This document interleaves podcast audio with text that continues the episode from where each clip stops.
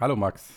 Hallo Matthias. Und herzlich willkommen an unsere Hörer und Hörerinnen zu einer neuen Folge Deep Minds, dem Podcast über künstliche Intelligenz und Wissenschaft.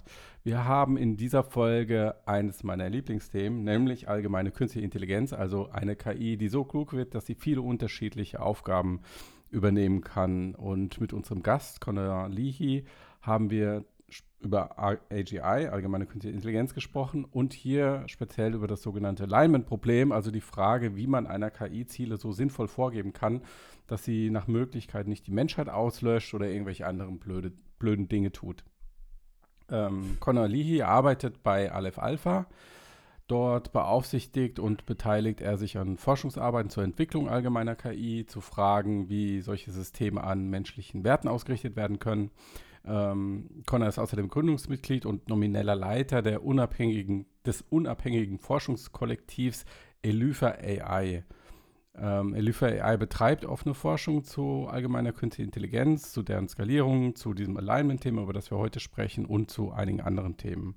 Und ein Vorzeigeprojekt des Kollektivs, das ähm, hatten wir auch schon häufiger bei uns auf der Seite, ist GPT Neo X. Das ist ein laufendes Projekt zum Aufbau eines quelloffenen KI-Modells, das vergleichbar ist mit GPT-3 von OpenAI. Max, ist dir bei diesem Gedächtnis irgendwas besonders, ist dir bei diesem Gedächtnis, ist dir bei diesem Gespräch irgendwas besonders im Gedächtnis geblieben? Jetzt haben wir es. Ja, äh, auf jeden Fall. Also äh, spannendes Thema, wie du, du sagst, eins deiner Lieblingsthemen. Ich selber habe auch mich schon viel damit beschäftigt. Ähm, mhm. über, über meine Privatbeschäftigung bin ich auch überhaupt auf Connor gestoßen. Uh, und ich fand es ein super interessantes Gespräch, was auch mal wieder gezeigt hat, dass das Thema halt sehr tiefgehend ist uh, und man da durchaus auch noch, noch häufiger drüber sprechen kann, da es halt weit über dieses klassische, ja, Skynet kommt und löscht uns aus hinausgeht. Hm. Und dass es da wirklich gute Argumente gibt, da sehr vorsichtig zu sein und dass das Alignment-Problem uh, irgendwie wichtig ist, das zu lösen. Und an dem Gespräch wurde ja auch deutlich, dass es halt eben Leute gibt, die das auch ernst nehmen und die das wissenschaftlich untersuchen. Und das mhm. fand ich auch etwas, was irgendwie wichtig ist zu mhm. wissen. Ja, danke, dass du fragst. Mir ist im Gedächtnis geblieben, dass wir äh, das erste Mal über Aliens gesprochen haben. ja, Weil, äh, das wissen unsere Hörerinnen und Hörer vielleicht nicht so, aber unser heimliches Ziel ist ja eigentlich hier einen seriösen UFO-Podcast rauszumachen. So mit der Zeit. Mhm. Mit KI fangen wir noch an. Ach so, okay. Naja. Gut. Vielen Dank an unsere Sponsoren. Das ist zum einen die BWI, das IT-System aus der Bundeswehr, die die Digitalisierung der Streitkräfte voranbringt. Wer mehr über die BWI erfahren will und über die KI-Projekte bei der BWI, der kann einfach in den Beschreibungstext schauen dieser Folge. Da sind entsprechende Links und da könnt ihr euch informieren. Vielen Dank auch an Bolibs Cookie, das Cookie Opt-in Plugin für WordPress, das bereits von über 250.000 Webseiten genutzt wird. Wenn ihr Borlabs Cookie testen wollt oder es kaufen wollt, geht auf borlabs.io slash mixed, nutzt den Couponcode mixed, alles groß geschrieben und spart 5% bei dem Kauf. Auch hier alle Infos und Links unten in der Beschreibung. Sehr gut. Und jetzt starten wir mit dem Podcast mit Conor Lee über allgemeine künstliche Intelligenz. Viel Spaß damit. Viel Spaß.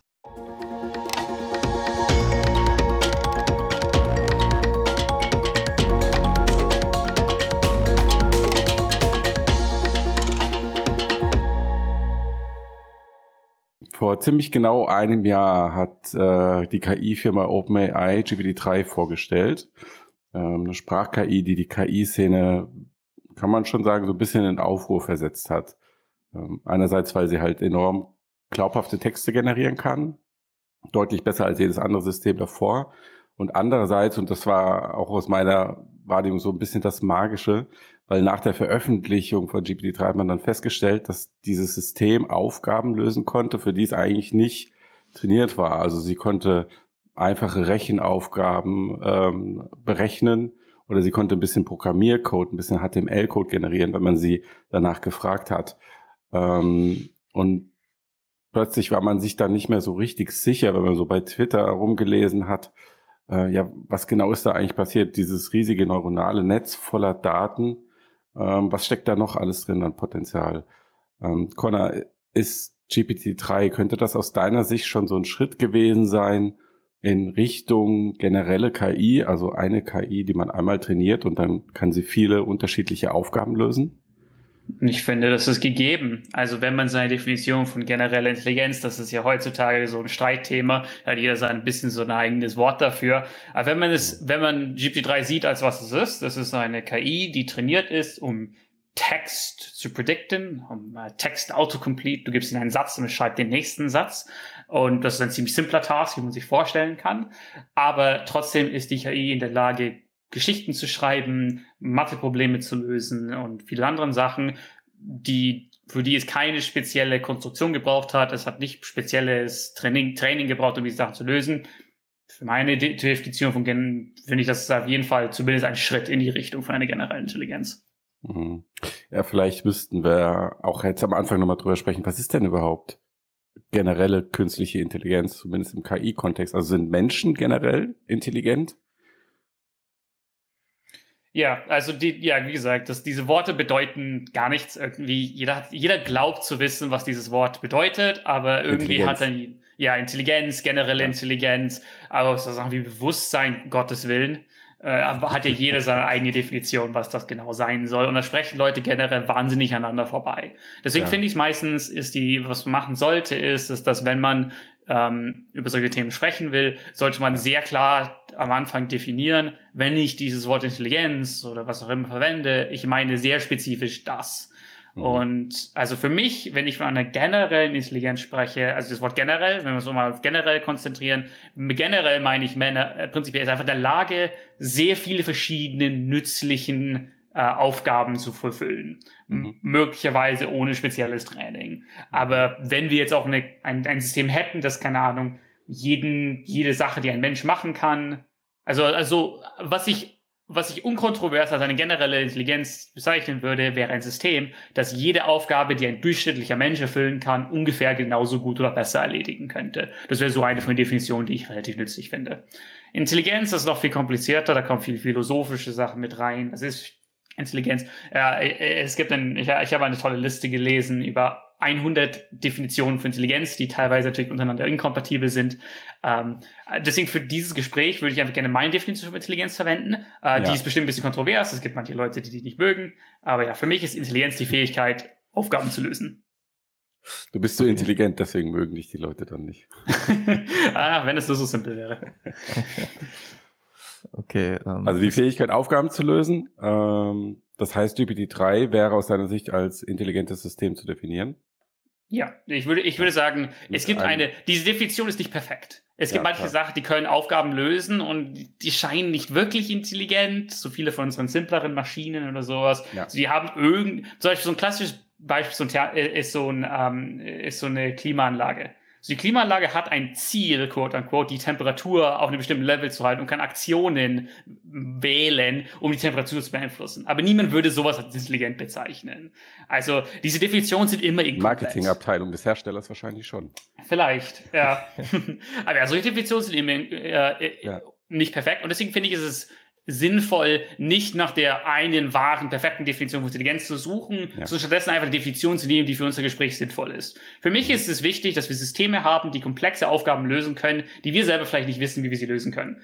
Und das ist, und für mich ist Künstliche Intelligenz sind Systeme, die Aufgaben lösen können, die für uns wichtig sind, aber wir hätten nicht selber aufschreiben können, nicht ein Programm schreiben können, um dieses Problem zu lösen. Zum Beispiel niemand kann von Hand ein Computerprogramm schreiben, das so gut Bilder erkennen kann oder beschreiben kann wie moderne künstliche Intelligenzsysteme. Es mhm. können durch erlernte Sachen. Und das ist für meine Definition, es ist ein System, das Aufgaben lösen kann, die für uns wichtig sind und optional auch einfach Aufgaben sind, die wir auch selber nicht hätten. Lösen können unbedingt. Äh, nicht auch eigentlich ein System bauen konnten, die sowas mhm. lösen können. Ja. Also spielt also, der Aspekt des Lernens dabei eine große Rolle. Ich, ich glaube, es ist in der Praxis spielt es eine Rolle, aber es ist nicht ja. zwingend. Das ist so eine, wo meine Definition so ein bisschen kontrovers ist. Die meisten Leute würden sagen, dass Lernen für Intelligenz sehr wichtig ist. Das glaube ich, ist in der Praxis ja, aber theoretisch nein. Also stellen wir uns vor, wir hätten einen Alien-Superroboter, der weiß alles über das Universum, der weiß einfach alles. Der muss nicht lernen, der weiß schon alles. Und ich würde es trotzdem als Intelligenz bezeichnen. Natürlich in der Praxis kannst du sowas nicht bauen. Das heißt, in der Praxis ist Lernen sehr, sehr, sehr relevant für Intelligenz. Ja. Also das, ich finde das ganz interessant, dass du sagst, äh, also dass du die, ähm, die Klimaanlage als Beispiel genommen hast, weil ich ähm, der Grund irgendwie, warum es nicht als intelligent bezeichnet, ist ja vor allem der, dass man zumindest meint zu wissen, wie das funktioniert oder es auch sich relativ schnell anlesen kann. Und äh, wenn man das jetzt dann in Kontrast stellt zu dem, was du eben meintest, mit das sozusagen ähm, es ist die Lösung finden, die wir selber nicht so finden würden, finde ich, sieht man auch, dass in dem Begriff halt schon auch diese externe Zuschreibung eine Rolle spielt und dieses, äh, inwieweit verstehe ich, was da passiert und halt eben man ja auch in der Geschichte der KI immer wieder sieht, dass wenn Systeme irgendwie was lösen, was sozusagen vorher als Benchmark der Intelligenz galt, es auf einmal nicht mehr unbedingt als Benchmark für Intelligenz gilt, gerade weil man halt dann denkt, ja, eigentlich das ist ja eine Maschine, die am Menschen programmiert und wir wissen so ungefähr, wie die abläuft, also und das hat ja nichts mit Intelligenz zu tun. Richtig. Hm. Deswegen versuche ich diese Definition, das ist eine sehr häufige Definition, ist prinzipiell so God of the Gaps-artiges Argument von, wenn wir es nicht funktionieren, ist es Magie, deswegen ist es Intelligenz. Intelligenz ist gleich Magie. Ja. Ähm, und ich meine, fair, fair zu sein, Intelligenz ist ziemlich nah an Magie. Äh, Intelligenz ist schon irgendwie was Magisches. Da äh, kann ich schon verstehen. Aber ich versuche mich von solchen Definitionen fernzuhalten und ich versuche deswegen eine viel, eine, eine einfach strengere Definition zu haben, ist das auch, sagen wir mal, ich würde jetzt rausfinden, wie GPT-3 funktioniert. Ich finde eine super gute Erklärung, wie es funktioniert. Ich würde es trotzdem als auf eine Art intelligent bezeichnen. Genauso, wenn ich jetzt eine perfekte Theorie von Neurologie finden würde und genau verstehe, wie Menschen funktionieren, würde ich immer noch sagen, dass Menschen intelligent sind. Ja. ja, also Intelligenz immer als das, was nicht möglich ist.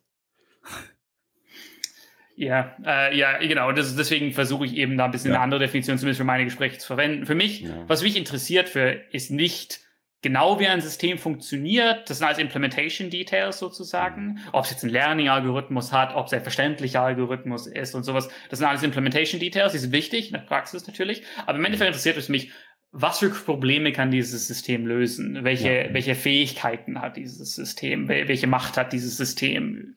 Was ja. kann es tun? Okay, ja, aber ich denke, dich, wenn, ähm, wenn gibt es für dich so denn dann einen Unterschied zwischen einer künstlichen Intelligenz und einer generellen künstlichen Intelligenz? Also wo wäre für dich sozusagen das, ist das ein qualitativer Unterschied oder ein quantitativer Unterschied und wo ist da ich glaube, es ist, Ich glaube, es ist irgendwo ein Spektrum. Ich glaube, das Wort generelle Intelligenz äh, kam ähm, kam, glaube ich, so ein bisschen auf, weil viele von den Systemen, die wir heute haben und die auch vor allem früher hatten, konnten, musste man halt wahnsinnig viel Energie reinstecken, um die für ein extrem spezifisches Problem zu bauen, dass die ein Problem lösen können. Das kann, wenn du einen Schachcomputer gebaut hast, der hat nicht plötzlich dann auch Go gespielt. Das war nicht, was das System jetzt gemacht hat. Und deswegen finde ich, ist da schon irgendwo eine sinnvolle Definition zu finden, so von einer Narrow Intelligenz, also einer engen Intelligenz, die nicht generell ist, die halt nur irgendwie eine Sache lösen kann und von diesen generellen Intelligenz, wo du ein System hast, das viele Probleme lösen kannst. Aber es ist ein Spektrum. Wenn man sagt, okay, ich, wenn ich jetzt ein System baue, das Schach und Go, aber nichts anderes spielen kann, ist das generell? Naja, ich würde sagen, es ist mehr generell als der Schachroboter, aber es ist ein Spektrum irgendwo. Also deswegen, also für mich so der ultimative Kipppunkt, wo ich so ganz, wo ich wo so sicher bin, ja, ja, das ist eine generelle Intelligenz, wo ich so, wo ich das sagen würde, wäre, wenn wir ein System haben, das, wie gesagt, jedes jede Funktion eines Menschen erfüllen kann, genauso gut oder besser. Also jede Aufgabe, die ein Mensch lösen könnte, kann dieses System genauso gut oder besser lösen. Das würde ich, glaube ich, unkontrovers als eine generelle Intelligenz bezeichnen. Mhm. Und ähm, ich, die künstliche Intelligenz hat ja gerade in den letzten Jahren enorme Fortschritte gemacht. Ne? Also Anstieg von Rechenleistung, die Verfügbarkeit von Daten und auch einfach deutlich mehr Investitionen in den letzten Jahren von Unternehmen, die ähm, die nötigen Finanzmittel einfach dafür haben, was du in der wirtschaftlichen Situation von 20, 25 Jahren so vielleicht auch gar nicht gehabt hättest. Also es kommt gerade ziemlich viel zusammen, die diese Technologie so ein bisschen explodieren lässt. Trotzdem, wenn du ähm, dich so ein bisschen umschaust, gibt es ja immer noch so eine gewisse Skepsis, die auch mit dem Intelligenzbegriff zu tun hat, so im Sinne von, okay, KI, eigentlich ist das alles gar nicht intelligent oder es ist ein Etikettenschwindel und jetzt gerade auch äh, jetzt in so einer journalistischen Rolle ähm, wird man häufig damit dann konfrontiert, wenn man über KI schreibt, nein, aber das, was das ist, ähm, das ist nicht intelligent. Ähm, wie gehst du damit um, wenn dir jemand sagt, okay, was, womit du dich damit beschäftigst, das hat ja mit Intelligenz eigentlich überhaupt nichts zu tun? Ähm, ich lache solche Leute meistens aus. okay. Ähm, also, ähm, hier ist es halt wieder, warum es so wichtig ist, seine Begriffe zu definieren. Ja. Ist das, also dieser Etikettenschwindel ist absolut wahr. Ist das, ja. es, Worte sie kommen ja nicht aus dem Äther, die haben sich Menschen ja. immer ausgedacht. Worte haben nicht eine Urbedeutung. Es gibt nicht ja. ein echtes Begriff von Intelligenz. Es ist ein Wort, das wir Menschen erschaffen haben, um über bestimmte Systeme zu reden, die wir antreffen. Und verschiedene Leute sehen verschiedene Systeme und wollen über verschiedene Sachen sprechen. Wenn, wenn Leute das Wort Intelligenz verwenden, meinen sie deswegen oft sehr verschiedene Dinge. Es gibt Leute, die ich gerne auslache, die oft die Definition von Intelligenz haben, die Menschen nicht erfüllen die sagen, oh, die müssen ein symbolisches Logiksystem haben. Sagt, Menschen haben kein symbolisches Logiksystem. Wovon redest du? Die meisten Leute können keine symbolische Mathematik lösen. Heißt das, sie sind nicht intelligent? Glaube ich nicht. Das glaube ich ist eine nicht so gute Definition von Intelligenz. Also es gibt Leute, die echt so Sachen machen. Nur wenn du einen mathematischen Beweis führen kannst, bist du intelligent. Also hä? Die meisten Leute können das nicht. Das heißt ja nicht, dass die meisten Leute nicht intelligent sind. Finde ich sehr lächerlich. Danke, das tröstet mich ein bisschen. ja, ein bisschen Etikettenschwindel ist auf jeden Fall wahr, weil ähm, vor allem in den letzten Jahren mit diesen neuralen Netzwerken kam es mehr und mehr zu äh, also riesigen Hype, weil halt plötzlich sehr viele nützliche Tasks gelöst werden können. Ich bin der Meinung, dass diese, dieser Hype ist natürlich ein Hype. Natürlich fließt da viel Geld zu viel Schwachsinn. Wo immer viel Geld ist, kommen die Parasiten und erzählen, was immer sie wollen, damit du halt Geld kriegst. Es ist immer so. War beim Dotcom-Boom das Gleiche. Wird in jedem Boom in der Zukunft das Gleiche sein. Auch so mit Krypto. Ich meine, Krypto, tolle Technologie. Bin ich richtig fasziniert. Meiste davon, absoluter Unsinn. und das Gleiche passiert hier auch. Es gibt es ist wahr, meiner Meinung nach unkontrovers wahr, dass Sachen mit neuralen Netzwerke über die letzten so, keine Ahnung, acht Jahre oder so Probleme gelöst haben, die sehr wertvoll sind und die davor echt nicht lösbar waren. Und das ist ein echter Wert, der da geschaffen wurde. Und das ist echt Fortschritt. Mhm. Dann gibt es die Frage, ob das mit echter, echter Quote-unquote Intelligenz was zu tun hat oder nicht. Ich sage offensichtlich ja. Also darüber kann, kann ich eine Stunde lang reden, warum ja. ich glaube, dass was ja. wir momentan lernen mit Intelligenz sehr eng zusammenhängt. Aber auch wenn nicht, ist es trotzdem meiner Meinung nach viel Wert geschaffen. Aber es gibt genügend Firmen, die zack, neurales Netzwerk irgendwo draufschreiben, aber es hat mit dem Business eigentlich nichts zu tun. Hm. Ja, ich glaube, das mit dem Etikettenschwindel kommt dann auch häufig, gerade mit diesem Vergleich mit den Menschen und was Menschen alles können und lernen können, theoretisch. Und dann guckt man sich die Maschine an und sie kann halt doch nur eine Sache oder vielleicht zwei oder drei, dann ist ein bisschen fortschrittlich, aber es ist immer noch weit davon entfernt. Das heißt, es hat sehr viel mit Erwartungshaltung zu tun und ähm, da müsste man ja vielleicht auch nochmal grundsätzlich fragen, muss denn eine künstliche Intelligenz so funktionieren wie eine menschliche Intelligenz? Man, deswegen hat man ja das Künstliche davor stehen. Das heißt ja nicht menschliche Intelligenz in einer Maschine, sondern das heißt künstliche Intelligenz. Und das kann ja auch was anderes sein. Und zum Beispiel das, was du gerade beschrieben hast. Mhm. Ja, absolut. Per, ja. By default sollten wir annehmen, dass die Systeme, die wir bauen, wahnsinnig anders sind als Menschen. Die sind, mhm. ähm, ich habe vergessen, wer das als erstes gesagt hat, aber äh, prinzipiell, unsere künstliche Intelligenzsysteme sind mehr Alien als Aliens. Weil angenommen kommt ein Außerirdischer äh, von irgendeinem anderen Planeten zu uns hergeflogen, der besteht, und angenommen, das ist irgendeine biologische Einheit, naja, dann, die hat dann schon Sachen mit uns gemeinsam. Die isst wahrscheinlich, ähm, die, die kann, die altert wahrscheinlich, die haben wahrscheinlich Krankheiten haben und so. Die haben wahrscheinlich ganz viele Eigenschaften mit uns gemeinsam, ist durch Evolution gebaut. So, da haben wir schon, auch wenn es von einem anderen Planeten ist, da hätten wir schon Gemeinsamkeiten mit den Dingen mhm. irgendwo. Aber diese Dinge sind komplett künstlich. Die, die existieren nicht in unserer Physik, die existieren in digitalen Welten, die sind, die haben komplett andere Architektur, komplett andere Systeme. By default sollten wir annehmen, dass unsere, also sollten wir versuchen, unsere Systeme nicht zu sehr zu anthropomorphisieren. Weil im Endeffekt, es sind riesige Matrizen von Zahlen, die multipliziert werden und dann kommt irgendwas Intelligentes dabei raus. Es ist nicht ein biologisches System, es hat nicht Emotionen, es hat nicht, es hat nicht äh, Nahrung, es braucht keine Nahrung oder Schlaf oder sowas. Es ist komplett äh, seltsam, diese Dinge. Es sind Algorithmen irgendwo. Mhm. Es kann sein, dass in der Zukunft wir Systeme haben, die den Menschen sehr ähneln. Es kann gut sein, dass wir solche Systeme entwickeln und bauen werden. Aber da sind wir noch weit davon entfernt. Naja, mhm. also wie weit darüber kann man sich streiten? okay. Also würdest du sagen, dass KI-Entwicklung auch eine ergebnisgerichtete Entwicklung ist? Also wir sollten uns gar nicht so wild damit aufhalten, zu versuchen, Systeme zu entwickeln, die, wo man sagen kann, die sind nachweislich intelligent, sondern wir entwickeln Systeme und wenn die ein intelligentes Ergebnis produzieren, dann ist es das? Das ist meine, das ist wie ich das. Ist das, ja, wenn das Ding okay. spricht wie ein Mensch, äh, äh, läuft wie ein Mensch, aussieht wie ein Mensch, dann ist es ein Mensch. Das ist so like whatever. Es ist, mir ist es grundsätzlich, also wenn jetzt rauskommen würde, dass einer von euch äh, die ganze Zeit in Wahrheit ein Roboter war irgendwie, dann wäre es mir egal. Ist, du bist, würde ich dich trotzdem als Menschen bezeichnen. Du hast Emotionen, ja. du hast, du hast Gedanken, du hast Erinnerungen und du kannst Dinge tun, du kannst mit mir sprechen, wir können Freunde sein und was auch immer. Ähm, ich bin, ich bin da relativ, also ich nehme das ziemlich simpel, ist das, wenn eine Einheit, wenn, wenn ein System bestimmte Eigenschaften erfüllt in der Praxis, dann ist es das. Mhm. Hm. Okay, und ähm, für alle, die jetzt irgendwie, die das jetzt gehört haben und sich denken, ja, okay, wie machst du das fest? Hast du da eine ganz kurze Antwort? Also, ne, wenn jetzt ich als quasi Philosoph muss natürlich an diese und die ganzen Debatten, die du sicherlich auch kennst, denken mit den philosophischen Zombies und so weiter und so fort. Und das führt ja auch quasi direkt wieder auf den Intelligenzbegriff. Ne? Die Frage, gibt es sozusagen irgendwie ein intrinsisches, also eine intrinsische Eigenschaft, die wir wie auch immer feststellen können, oder müssen wir uns komplett nur aufs Verhalten halt beziehen? Äh, da musste ich jetzt die, die, die großen, ekligen Fachausdrücke rausholen.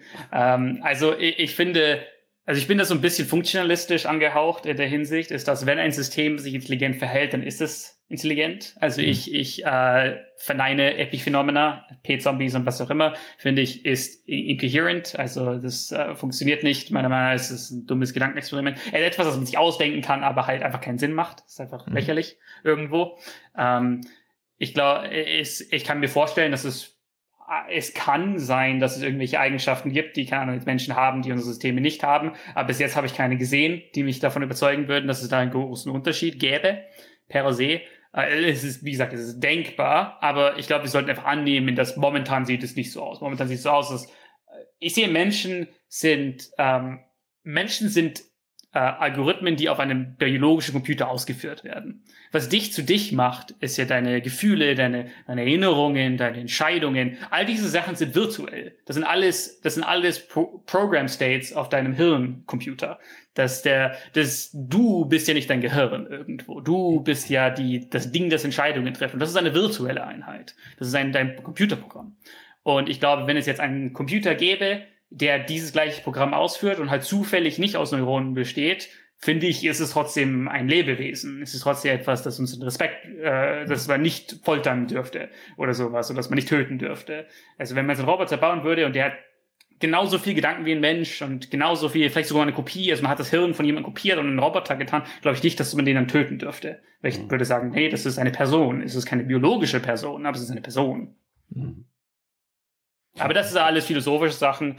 Wie sehr diese Sachen relevant sind für momentane äh, Systeme, würde ich sagen, nicht so sehr. Momentan können wir keine Gehirne kopieren oder sowas. Aber ich glaube, das sind Sachen, die wir eines Tages tun werden. Eines Tages wird die Technologie existieren, um solche Systeme zu erschaffen. Und ich glaube, es ist sehr wichtig, darüber nachzudenken, wann hat ein System moralischen Wert. Das, wenn wir ein sehr großes neurales Netzwerk haben und das neurale Netzwerk sagt uns, bitte schalt mich nicht aus, ich habe Angst, sollten wir darauf hören? Ich finde, das ist eine faire Frage. Ich habe keine Antwort darauf, aber ich finde, es ist eine faire Frage, die sich Leute stellen sollten. Mhm. Okay. Ja, ein guter Kandidat, um sowas zu sagen, ist ja in der Populärvorstellung ähm, eben eine generelle künstliche Intelligenz, also eine KI, die irgendwie zwangsläufig in der Ansicht mancher Leute, aber vielleicht auch nicht, ja, dann auch irgendwann zu einer KI oder zu einer Intelligenz führt, die intelligenter ist als wir, eine Superintelligenz. Ähm, die Frage ist jetzt so ein bisschen, warum machen wir das überhaupt? Warum forschen wir an sowas?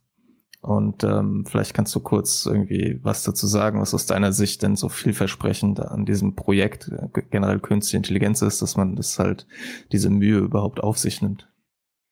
Also wie ich schon gesagt habe, meine Definition von Intelligenz ist im Endeffekt die Fähigkeit, Probleme zu lösen. Und grundsätzlich das Einzige, was mich im Leben interessiert, ist Probleme zu lösen. Es gibt so viele Probleme in der Welt. Äh, ob das jetzt die großen Probleme sind, wie Ahnung, Klimawandel und Pandemien und ja, Krebs oder was auch immer, oder die kleinen Probleme, tägliche Probleme, klein, kleine Tragödien, die jeder von uns durchlebt.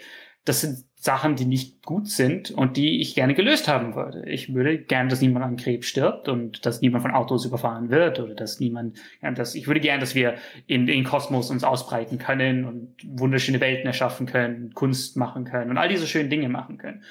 Und im Endeffekt, fast alles, was uns als Menschen wert ist, was uns wichtig ist, was wir als wertvoll bezeichnen, ist ein Produkt von Intelligenz. Du, dank unserer Intelligenz leben wir nicht wie Höhlenmenschen. Dank unserer Intelligenz können wir so einen Podcast haben, können wir Freundschaften haben, können wir Sprache haben, miteinander zu sprechen. Wir können, können wir schön, ein schönes Leben führen. Intelligenz ist die Fähigkeit, Probleme zu lösen. Und äh, künstliche Intelligenz ist die Massenproduktion von Intelligenz und der, damit die Massenproduktion von Problemlösung. Ist es, wenn es funktioniert und es gibt sehr viele Wege, wie das auch sehr, sehr, sehr schief gehen könnte, darüber wir, nehme ich an, gleich sprechen werden. Wenn es aber funktioniert, müssen wir uns hier klar werden, was hier auf dem Spiel steht. Wenn das funktioniert und wir einfach super intelligente Systeme haben, die unsere Probleme für uns lösen können, dann könnten unzählige Probleme, die uns als, Men als Mensch schon immer geplagt haben, könnten lösbar werden. Plötzlich. Wir könnten Krankheiten heilen, wir könnten, wir, wir, wir könnten Maschinen und Technologie bauen, wie wir uns gar nicht erträumen könnten. Und ja, äh, es ist, das ist einfach die offensichtliche nächste Schritt für mich, für unsere menschliche äh, Entwicklung. Mhm. Und ähm, was glaubst du, wie weit sind wir davon weg, sowas überhaupt zu erreichen, wenn wir uns jetzt den aktuellen Stand der Technik angucken oder sowas, wie wir gerade besprochen haben vorhin, GPT-3, ähm, was ja so ein bisschen das Aushängeschild ist in dem Bereich? Mhm. Äh, da muss ich, also erstmal vorweg, ich bin mhm. hier ein äh, Outlier. Ich habe eine sehr ungewöhnliche äh, äh, Meinung hierzu. Die meisten deswegen Leute. Mich eingeladen. Ja, deswegen habt ihr mich eingeladen. Ich glaube 50% Chance in den nächsten 15, 15 Jahren, drei bis 15 Jahren. Also ich könnte es mir auch in drei Jahren vorstellen, aber ich sage 50% Chance in den nächsten 15 Jahren. Okay. Und ja. sehr hohe Chance, 80 bis 90 bis zum Ende des Jahrhunderts.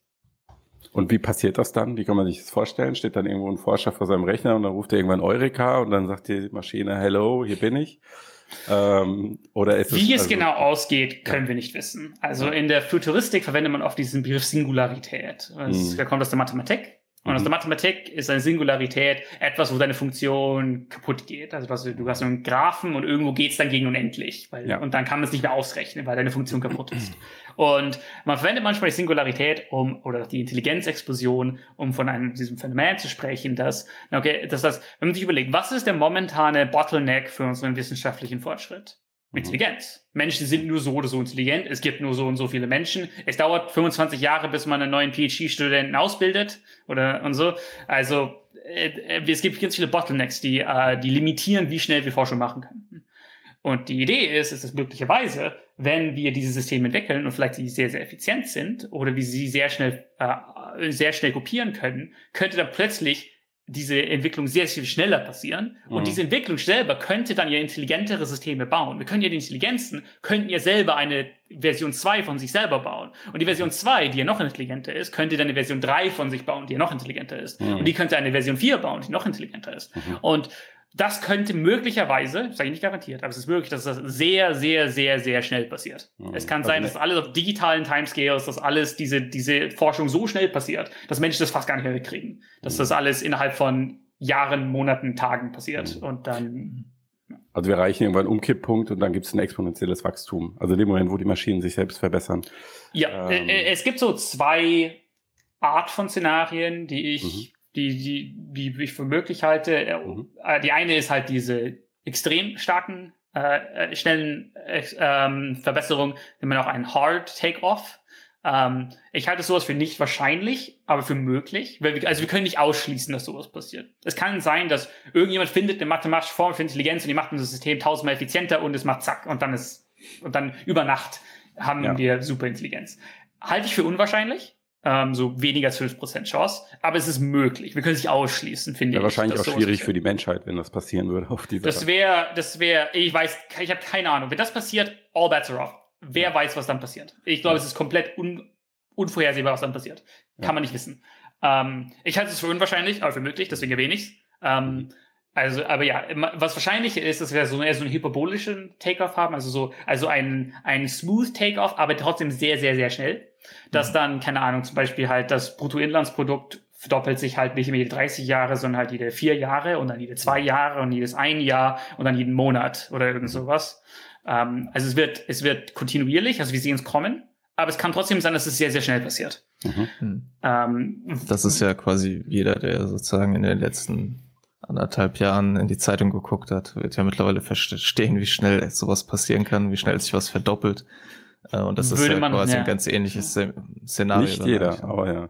Ja, leider nicht jeder, aber ja, genau. Covid hat ja prinzipiell uns gezeigt, dass die Macht von Evolution, von exponentiellen, so, ah, nur ein Fall, nicht so schlimm. Zwei, nicht so schlimm. Vier, kein Problem. Acht, ja. was auch immer. Aber dann irgendwann, plötzlich geht's zack. Mhm. Und ob das mit Intelligenz passiert, darüber kann man sich streiten. Ich persönlich glaube, dass es sehr wahrscheinlich ist, dass sowas passiert. Dass du hast halt intelligente Systeme, die sich selber verbessern können. Du hast intelligente Systeme, du hast einfach mehr Hardware. Also sagen wir mal, Google oder irgendein Startup baut jetzt eine generelle Intelligenz bei sich im Keller und die sagen so, geil, funktioniert, uploaden wir jetzt mal auf die Cloud. Und dann ist das Ding plötzlich Millionen mal schneller. Mhm. Also sowas kann sehr schnell gehen, in, wenn es halt um diese digitalen Systeme geht. So oder so, es kann sehr, sehr schnell gehen. Mhm. Ob, äh, ob das jetzt genau passiert, genau wie das passiert, ich glaube, da muss man sich so ein bisschen zurückhalten, dazu sehr zu philosophieren, weil irgendwo ist es Sci-Fi. Also wenn man sich die Geschichte anschaut, in Retrospekt sieht irgendwie alles offensichtlich aus, aber wenn man da war, die Geschichte vorherzusehen, ist eigentlich unmöglich.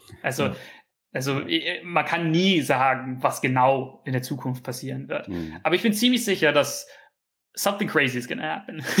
es wird verrückt. Was immer passiert, es wird verrückt. Und Leute werden sich auf jeden Fall schon mal vielversprechend. Wenn wir nochmal über den technischen Pfad äh, nachdenken hin zu so einer generellen KI, ähm, glaubst du, dass die Systeme, wie wir sie im Moment haben, also alles, was im Bereich Deep Learning passiert, ähm, und so Ansätze, wie wir sie jetzt zum Beispiel ähm, bei OpenAI aussehen, dass man sagt, okay, man hat ein System für Sprache, man hat ein System für Bilderkennung und jetzt versucht man dieses Verständnis, diese Systeme irgendwie zusammenzuführen und dann wächst das immer weiter. Es gibt viele kleine Projekte, die man immer stärker zusammenführen kann zu einem großen und dann kommt man irgendwie dann bei so einer generellen KI raus oder einem System, das sehr viel lösen kann. Ähm, siehst du eher das oder bist du dann eher auf der Seite von Forschern, die sagen, okay, der ganze Deep Learning Ansatz, das ist alles nicht bis ins Unendliche skalierbar. Wir laufen da eine Sackgasse, wir machen da Systeme, die voller Fehler sind. Also gerade jetzt bei GPT-3 hatten wir ja auch wieder das Thema, dass in diesem Sprachsystem Dinge existieren, wo man, die man, ich sag mal, moralisch, ethisch hinterfragen muss. Ähm, und deswegen geht das einfach nicht mehr weiter irgendwann. Das ist eine Sackgasse. Ich habe Sympathie für Leute, die diese Meinung haben, denn mhm. es gibt eine lustige Anekdote. Äh, Im Dass Jahr 2000. Eine Sackgasse ist. Nein, ja, genau. Ja, da habe ich eine ja. lustige Anekdote dazu. Weil 2017, war ich noch relativ neu zu Deep Learning und so, mhm. war, habe ich einen kleinen Talk gegeben beim Local Meetup und so. Und ich war nicht komplett überzeugt, Deep Learning ist eine Sackgasse. So, es war cool, wir haben coole Sachen gefunden und so. Aber jetzt ist Schluss. Nach 2017, da kommt kein Deep Learning mehr. Ist alles vorbei. Ist alles Schwachsinn. Wir müssen was Neues erfinden.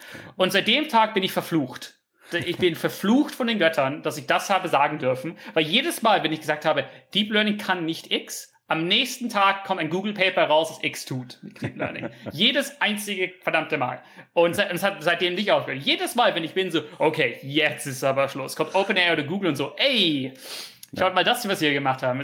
Inzwischen habe ich einfach mir selber äh, akzeptiert, dass äh, man muss die, ähm, es gibt, es gibt einen äh, berühmten Aufsatz, von, ich glaube, Richard Sutton, äh, der ist The Bitter Lesson. Mhm. Und das ist eine, die The Bitter Lesson, also die, die, die bittere Lektion, ist, dass sim simple Methoden, die mit viel Compute Power scalen, werden immer deine super clevere, geniale, custom-made Ding, die du selber gebaut hast, irgendwann übertreffen. Und du mhm. solltest einfach die simpelsten, dümmsten Systeme nehmen und ihnen einfach mehr Computer Power geben.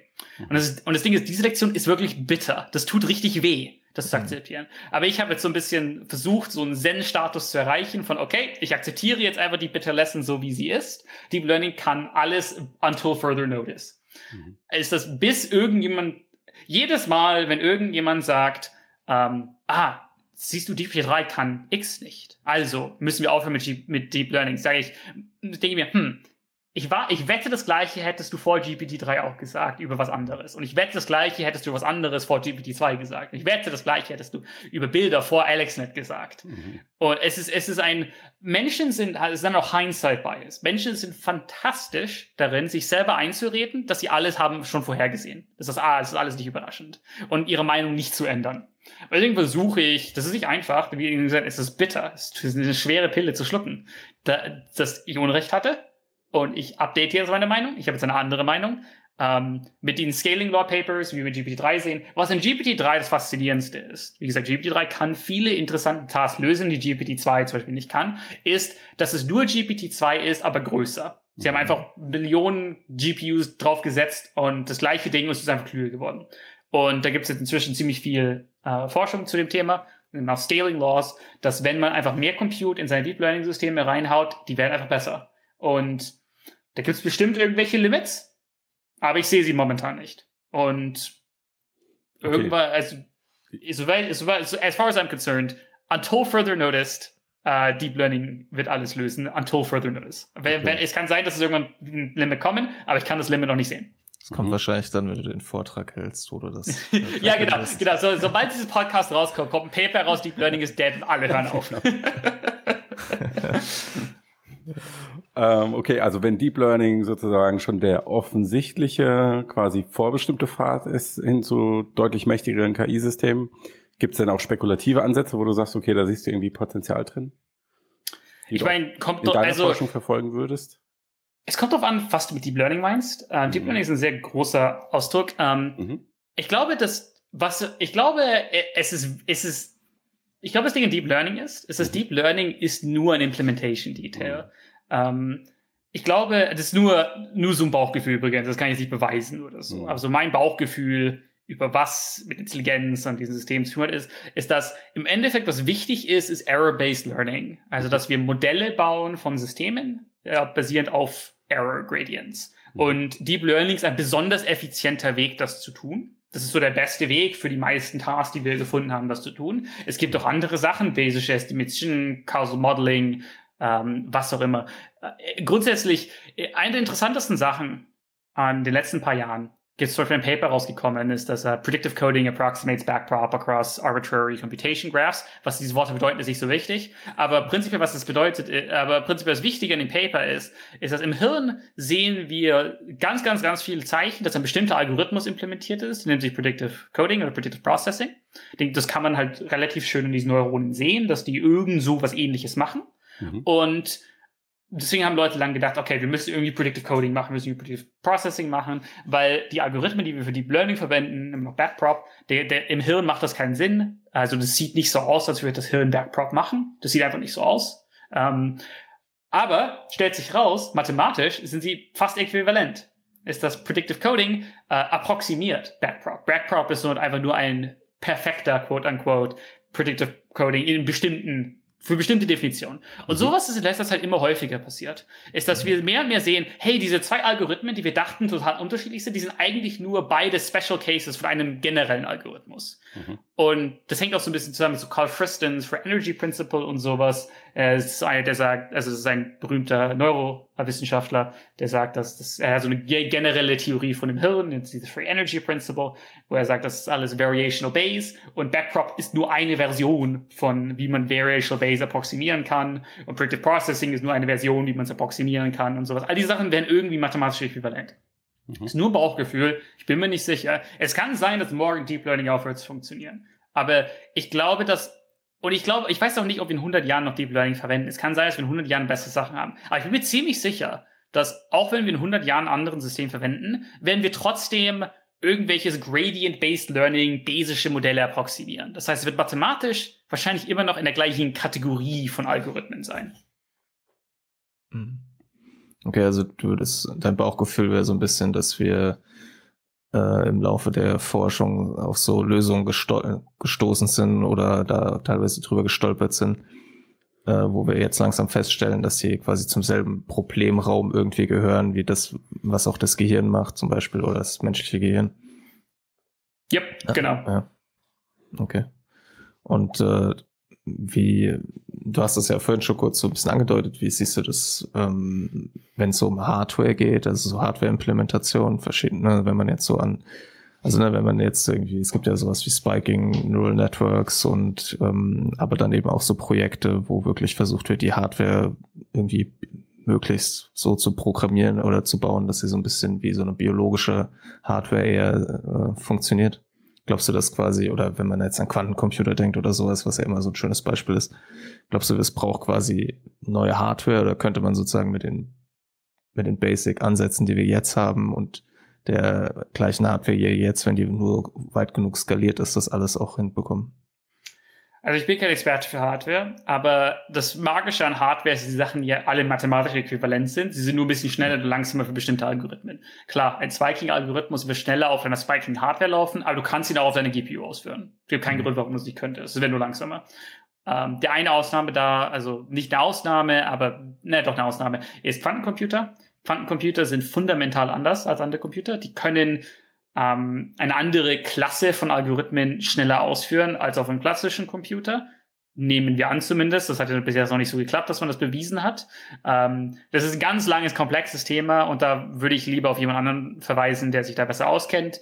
Ähm, ich bin mir ziemlich sicher, dass das Hirn kein Quantencomputer ist. Ich glaube, da sind sich alle sehr, sehr einig. Ähm, das hat einfach die, ist es nicht bei, also wenn das Hirn bei 0 Grad Kelvin ein, irgendein Kristall wäre oder sowas, dann können wir über Quantencomputer reden. Aber ich glaube nicht, dass das Gehirn bei 0 Grad Kelvin funktionieren würde, was man ja für so Quantensysteme braucht. Und deswegen glaube ich, dass es sehr, dass, es, dass wir sehr stark davon ausgehen können, dass der, das Hirn auf einem normalen Rechner ausführbar ist, was immer das Hirn macht. Das, der Algorithmus ist auf einem normalen Hirn ausführbar. Die Neuronen sehen ja im Endeffekt so aus, wenn man sich überlegt, mit diesem Aktionspotenzial und so. Die Neuronen, die feuern ja oder sie feuern nicht. Das sieht ja prinzipiell so aus, als würde es versuchen, einen digitalen Computer zu approximieren. Ist das, ich glaube, was das Hirn macht, ist, ist, dass das Gehirn versucht zu approximieren, was wir in unseren CPUs machen, nicht andersrum.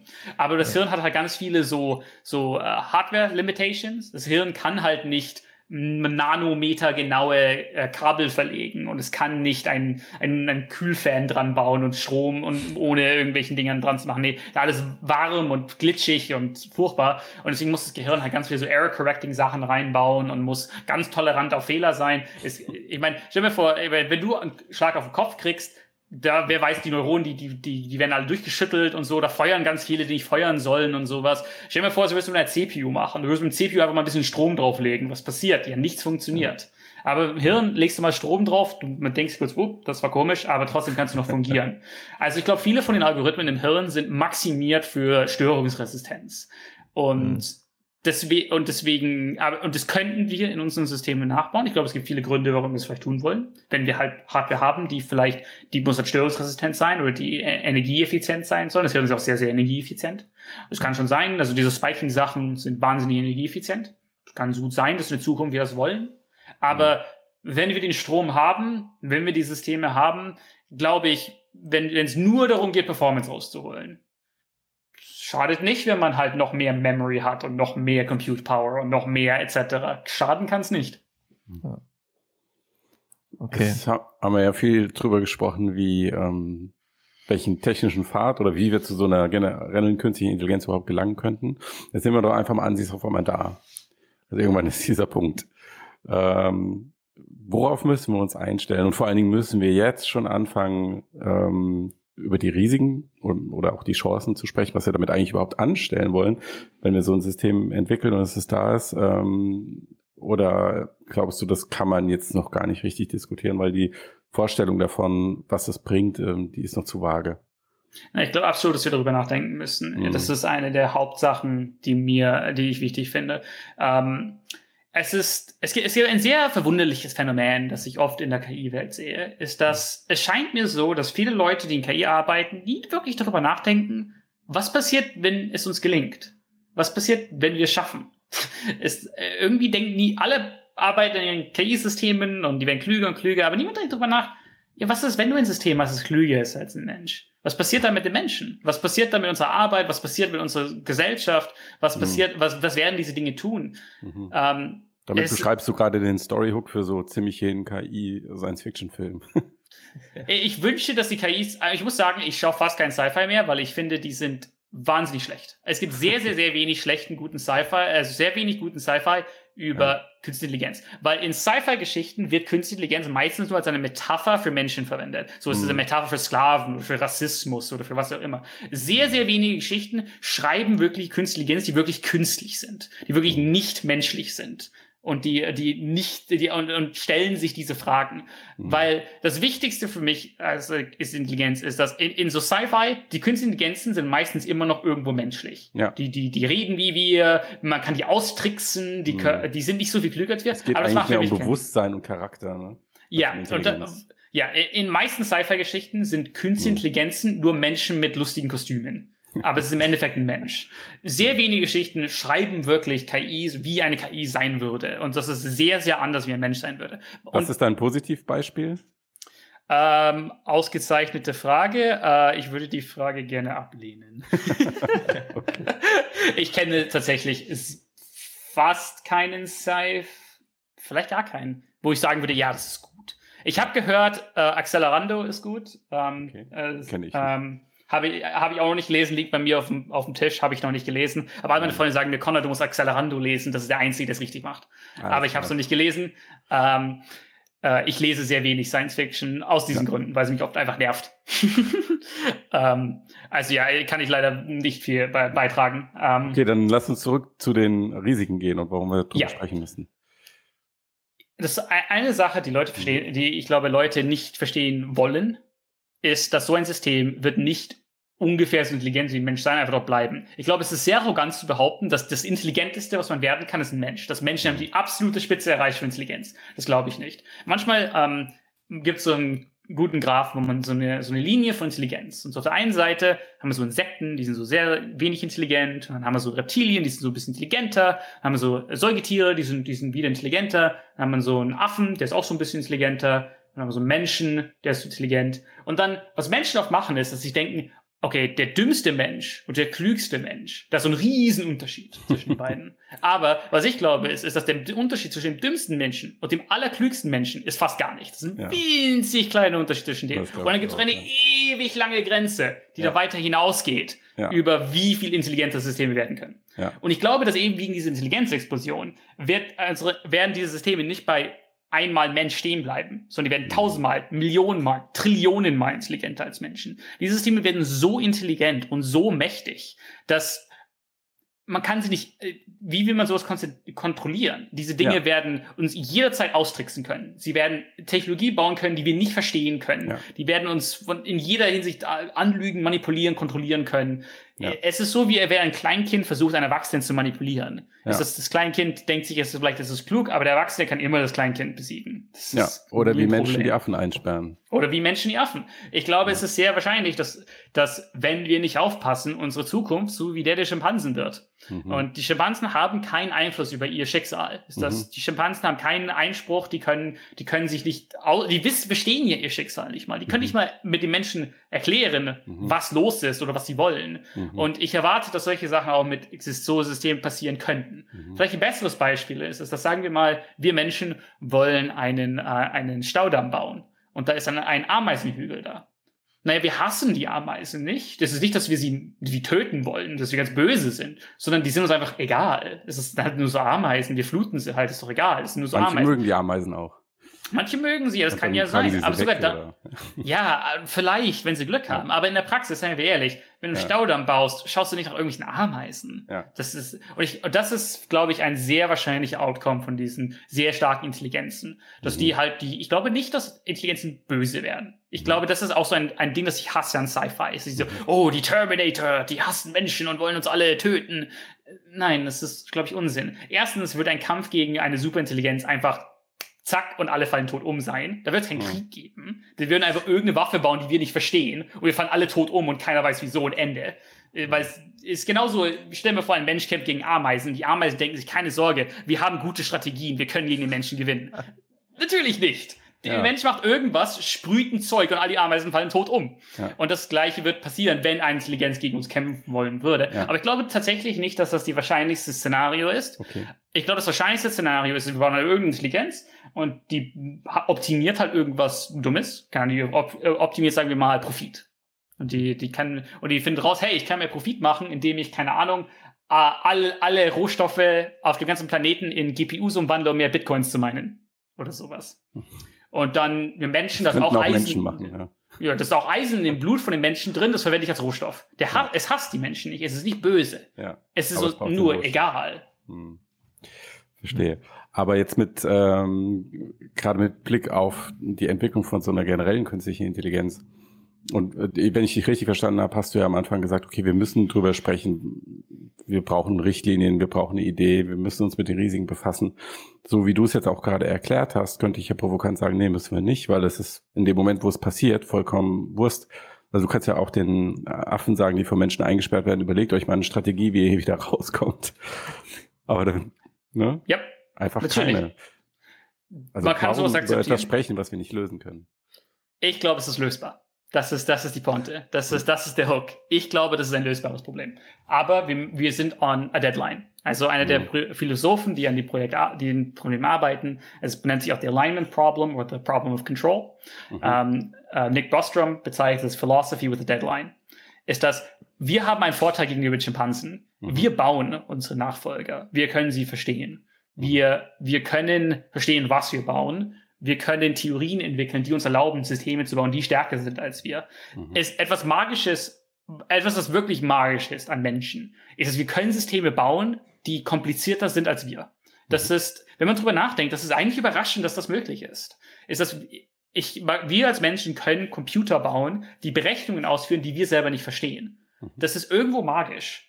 Aber das heißt auch, aber trotzdem können wir Theorien entwickeln, um diese Computer zu kontrollieren, zu mhm. einem Anteil, um nützliche Dinge für uns zu tun. Mhm. Und ich glaube, dass hier absolut mögliche Forschung gibt, die man machen kann, wie wir Systeme bauen können, die gute Dinge tun, die, mhm. die auf uns hören, die, die mhm. Sachen machen, die wir wollen. Weil es sind ja nicht Aliens, die von einem anderen Planeten kommen. Wir bauen die Dinge ja. Mhm. Wir können ja Systeme entwickeln, die das tun, was wir wollen. Aber das ist ein schweres technisches Problem. Genauso wie es schwer ist, ein System zu bauen, das nicht hackbar ist. Ist das mhm. alle Systeme werden ständig links und rechts gehackt. Das macht niemand absichtlich. Es ist bloß, es ist schwierig. Es ist sehr schwierig, ein System zu bauen, das man nicht hacken kann. Und genauso ist es schwierig, eine Intelligenz zu bauen, die nicht irgendwas Dummes macht oder die nicht irgendwie was macht, das wir nicht wollen. Mhm. Oder was heißt überhaupt, was wir wollen? Wie definiert man das überhaupt? Es mhm. gibt ganz, ganz viele Probleme. Es ist ein, sehr, sehr schwieriges Problem. Es ist für mich eigentlich offensichtlich, dass es ein Problem ist. Also Stuart Russell, auch ein berühmter ähm, Professor, der an diesem Thema arbeitet, beschreibt das manchmal äh, ganz lustig. Er sagt so, also wenn ein Brückeningenieur eine Brücke baut, dann muss man nicht dazu sagen, er baut eine Brücke, die nicht runterfällt. Natürlich baut er eine Brücke, die nicht zusammenfällt. Aber aus irgendeinem Grund in der KI ist es akzeptabel, dass wir Systeme bauen, wo wir keine Security Guarantees haben. Das mhm. ist, äh, und das ist sehr eigenartig eigentlich. Natürlich, eigentlich sollten wir darüber nachdenken, ja, hey, eigentlich sollten wir nur KIs bauen, die nicht die Welt in Bitcoin-Mining-Farms umbauen. Das ist eigentlich offensichtlich. Aber aus irgendeinem Grund ist das immer noch ein bisschen kontrovers in dem Feld. Es wird besser, aber es ist immer noch, so viele Leute, glaube ich, denken einfach nicht darüber nach, dass was passiert, wenn, wenn es gelingt. Was das passiert ist mit der Komplexität des Felds zu erklären, weil ich meine, bei einer Brücke ist relativ eindeutig, wie man sie baut und was sie zu leisten hat. Bei KI-Systemen ist es einfach viel, viel weitläufiger. Du sagst ja von, weiß ich nicht, eine Katze auf dem Bild erkennen bis ähm, die das Klima retten.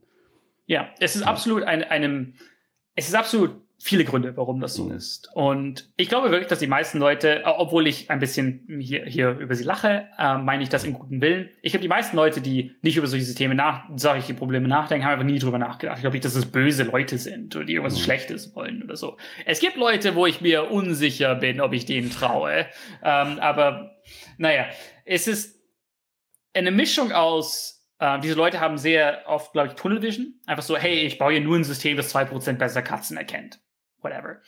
Und auch ein großes Problem, dass es uncool ist, so über Sci-Fi-Dinge nachzudenken. So, das ist irgendwie so verboten, über drüber nachzudenken, über, über so, über so Sachen wie Roboter und Sci-Fi und Superintelligenz. In der wissenschaftlichen Community. Ja, ja, ja. Okay. Das machen nur Nerds. Das machen nicht mhm. richtige Wissenschaftler. Richtige ja. Wissenschaftler machen sowas nicht. Ja. Und, und man muss halt, und da auf dem Nicht-Vertrauen hinzu ist das, gibt es so ein, gibt's ein Sprichwort, ähm, vertraue nie jemanden etwas zu verstehen, wenn sein Gehalt davon abhängt, es nicht zu verstehen. also viele ja. so große Firmen wie Google und, und sowas, die profitieren ja davon, nicht so mit Ethik rumzuhandeln. Mhm. Und weil viele von den Sachen, weil zum Beispiel es wäre vielleicht besser, wenn wir alle mal ein bisschen langsamer Forschung machen. Nicht aufhören, aber so vielleicht uns ein bisschen mehr Zeit lassen, erstmal ein bisschen über die Gefahren nachdenken, bevor wir direkt in Production pushen. Vielleicht sollten wir erstmal ein bisschen über die Gefahren reden, erstmal ein bisschen schauen, hey, wie könnten wir es vielleicht sicherer machen? aber das, da geht Profit drauf. Und deswegen ja. haben diese Companies natürlich ein, ein Incentive, äh, solche Sachen nicht zu besprechen. Mhm. Ja. Und gerade die KI-Forschung wird ja, ist ja jetzt schon sehr stark kommerzialisiert und es nimmt immer mehr zu, ne? Weil ja. es natürlich auch für äh, äh, Leute wie dich und für Experten in dem Bereich und die PhDs, die lange in der Ausbildung sind, über die du gesprochen hast, viel finanziell attraktiver ist, in die Wirtschaft zu gehen, als sag mal jetzt in der Wissenschaft zu bleiben für vergleichsweise kleines Geld und sich dann vielleicht auch solchen Fragen zu widmen oder solche Fragen überhaupt stellen zu dürfen, ohne dass du von oben eins auf den Deckel bekommst. Ja. ja. Hast du denn den Eindruck, dass diese Debatte ähm, aber so ein bisschen ernster genommen wird mittlerweile auch in der Wissenschaft? Also weil es gibt ja, ich denke, was ein ganz passender Vergleich ist, ist so die Debatte über Bewusstsein, der so in dem Feld, wo ich herkomme, so äh, zwar immer irgendwie geführt wurde, aber halt es sehr lange gedauert hat, bis sie außerhalb der Philosophie auch in der Psychologie und Kognitionswissenschaften und sowas angekommen ist, wo die Leute ja, also es gibt ja diese ganzen großen Institute, auch in Amerika und so, es sind ja alles so Behavioral Science Institute und halt nicht irgendwie Bewusstseinsinstitute, weil sie halt einfach historisch auch so gewachsen sind, dass es halt einfach Behaviorism war halt so das Ding, was alle gemacht haben. Und man hat nicht über Bewusstsein gesprochen. Und äh, es gibt ja auch so die, die Legenden, so dass man quasi früher, wenn man halt irgendwie promovieren wollte, halt bloß nichts mit Bewusstsein machen sollte. Und das hat sich ja mittlerweile irgendwie geändert. Das ist ja relativ akzeptiert, dass es eines der größten wissenschaftlichen Probleme ist, die wir noch zu lösen haben irgendwie. Äh, und glaubst du, dass es bei in diesem Feld ähnlich wird, dass es langsam irgendwie wieder okay ist, über solche fortgeschrittenen Systeme zu reden und auch dann eben über die Risiken? Ja, äh, auch wenn ich es jetzt nicht unbedingt exakt ähm, damit vergleichen will, ist es irgendwo ähnlich. Ich glaube schon, ja. Ähm, ähm, so eine lustige Anekdote. So äh, Paul Cristiano ist einer der bekanntesten Forscher in diesem Feld, äh, hat erzählt, dass während er promoviert hat, äh, musste er verstecken, dass er an diesen Safety-Fragen arbeitet. Also er durfte das sein Professor nicht erzählen und, und, und so und musste das in seiner Freizeit machen. Er hätte gerne dazu promoviert, aber es würde niemand mit ihm machen. Das ist besser geworden. Es gibt nicht viele, aber es gibt ein paar, also institutional Leute, die einen erlauben, an sowas zu forschen und sowas. Es ist mehr und mehr akzeptiert irgendwo. Ähm, aber es ist trotzdem noch sehr eine kleine Sache, sehr eine kleine Sache. Also ich glaube, es gibt wahrscheinlich weniger als vielleicht paar hundert oder vielleicht maximal tausend oder zweitausend Leute, die daran arbeiten, maximal. Also an aktiven Forschern wahrscheinlich unter 200. Wahrscheinlich unter wow. 100. Okay, das ist wirklich wenig im Vergleich ja. dazu, wie viele insgesamt ja. in diesem Bereich forschen. Ja, das ist, das ist eine Sache, die ich oft äh, die ich oft äh, Leuten mhm. sagen will, so ein bisschen. Ich sage nicht, dass alle hieran arbeiten, so alle sollen Philosophen werden und nur noch darüber reden, ob jetzt unsere Neural Network da jetzt äh, X machen darf oder nicht. Aber ich finde, mehr als ein paar hundert dürfte doch sein, oder? Also ich finde, für das Schicksal der Menschheit und ja, wie wir diese Dinge darf es doch ein bisschen mehr als das sein. Glaube ich, ist nicht zu viel verlangt. Und es ist besser geworden. Also äh, vor so fünf Jahren waren es garantiert unter 100. Mhm. Aber jetzt mhm. würde ich sagen, es ist wahrscheinlich über 100, vielleicht ein paar hundert, die ja. daran arbeiten.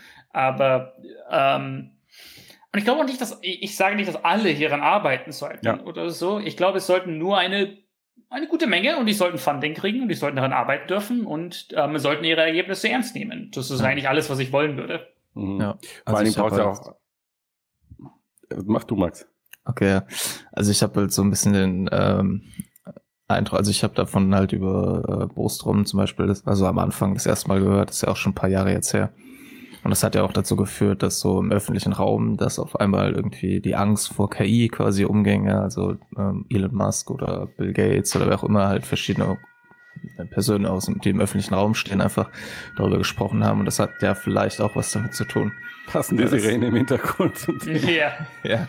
Das, ja, äh, nee, das ist absolut wahr. Ähm, also so, was Leute in dem Feld sagen, ist lustigerweise, ist, dass Bostums Buch war nicht das, was es in dem Mainstream gemacht hat. Es war, dass Elon Musk darüber getweetet hat. Ja. das ja. war, was das Schweigen gebrochen hat irgendwo. Ja. Ähm, es ist nicht weg, wie gesagt, es ist immer noch so ein bisschen uncool. Also, wenn ich, also ich könnte die meisten Sachen, die ich arbeiten kann, ich nicht publishen an Konferenzen. Ist ein, vielleicht, wenn ich besseres Backing hätte, wenn ich jetzt bei Stanford wäre oder wenn ich bei OpenAI wäre, dann kann man sowas vielleicht mal publishen oder sowas. Aber es ist sehr noch Nische, aber es wird größer und größer. Vor allem, weil viele Leute, die schon früh waren, dran waren, an solchen Sachen zu denken, arbeiten ja heute bei OpenAI und bei DeepMind und bei solchen Sachen. Das sind ja kluge Leute, die sich zu klugen Positionen bewegt haben, um an solchen Themen zu arbeiten. Mhm. Also es ist auf jeden Fall besser. Mhm. Ich glaube auch nicht, das muss ich auch so dazu sagen, ich glaube, es ist nicht, das Wichtigste ist nicht, dass es jetzt Aufmerksamkeit, dass jetzt jeder und seine Großmutter hierüber spricht. Das ist nicht das Wichtigste. Ich finde nur, es sollte, es ist, es ist nur wichtig, dass daran gearbeitet wird. Ich glaube, es ist eine wichtige Sache ist, dass ich glaube wirklich, dass es zu 99 Prozent ein technisches Problem ist. Mhm. Ich glaube, wir brauchen einfach besseres technisches Verständnis von wie diese Systeme funktionieren, wie man Systeme kontrollieren kann, wie solche Systeme schiefgehen können mhm. und so. Und das ist zum Großteil technische Arbeit, die äh, von technischen Leuten gemacht werden sollte. Ja. Und ich hätte einfach gerne mehr te kluge technische Leute, die ja mehr als klug genug sind. Halt, statt dass sie bei Google jetzt, keine Ahnung, an einem 0,1% besser License Plate Detector arbeiten, stattdessen sich halt Gedanken machen, hey, wie könnte man in der Zukunft die generelle Intelligenz besser mhm. steuern? Ja, also ich habe halt so den Eindruck, dass irgendwie, äh, wenn man halt sich so jetzt überlegt, okay, wir eine generelle künstliche Intelligenz klingt super und die kann uns irgendwie alle möglichen Probleme lösen. Und ähm, wenn man jetzt da hinkommt und sagt, ja, aber oh, das ist halt gefährlich und wir müssen uns halt eben überlegen, wie wir große Probleme verändern, gibt es ja irgendwie grundsätzlich zwei verschiedene Arten, damit umzugehen, dass man einmal halt sagt, naja, ich glaube halt gar nicht, dass solche Systeme entstehen und diese Menschen muss man dann halt irgendwie davon überzeugen, dass das halt tatsächlich eine Möglichkeit ist, damit die das überhaupt ernst nehmen. Und dann gibt es ja noch die, die sagen, ja, ich kann mir schon vorstellen, dass das passiert, das ist aber halt sehr weit weg. Ähm, ja, aber das, das ist ja jetzt, genau, aber das ist natürlich keine Ausrede, sich nicht jetzt schon damit auseinanderzusetzen. Das ist sowieso das. Ist das, ich, ich, äh, ich finde schön, dass du ansprichst. Ich will mich kurz darüber aufregen. ähm, ist das, ich finde es so seltsam, dass Leute sagen, ah, dieses Problem, das extrem relevant ist und das ganze Zukunft der Menschheit bestimmen werden, ist nicht wichtig, weil wir haben noch 20 Jahre Zeit. What? Äh, du kannst trotzdem jetzt schon dran arbeiten. Äh, ich meine, im schlimmsten Fall, im allerschlimmsten Fall, sagen wir, KI ist 1000 Jahre weg, was ich nicht glaube dann toll, hast du deine Karriere damit verbracht, an einem coolen philosophischen und technischen Problem zu arbeiten. Oh, du Armer. Wow, echt tragisch. Wow, oh nein, meine ganze Karriere wurde damit verbracht, an einem coolen philosophischen Projekt zu arbeiten. Hat zwar zu nichts geführt, aber das ist okay. Naja, du wirst wahrscheinlich weniger Geld verdient haben. Wow, oh, scheiße, fuck. Oh, ich, ich habe dazu beigetragen, zu helfen, versuchen, richtige Probleme zu lösen, aber ich habe ein bisschen weniger Geld verdient. Oh nein. Ja, ja. Aber ich glaube halt, irgendwie, so selbst wenn man sozusagen die Leute davon überzeugt, finde ich, was vielleicht auch einer der Gründe ist, warum es noch nicht so ernst genommen wird, ist, dass man dann denkt, dass die Lösung ja vielleicht gar nicht so schwer ist.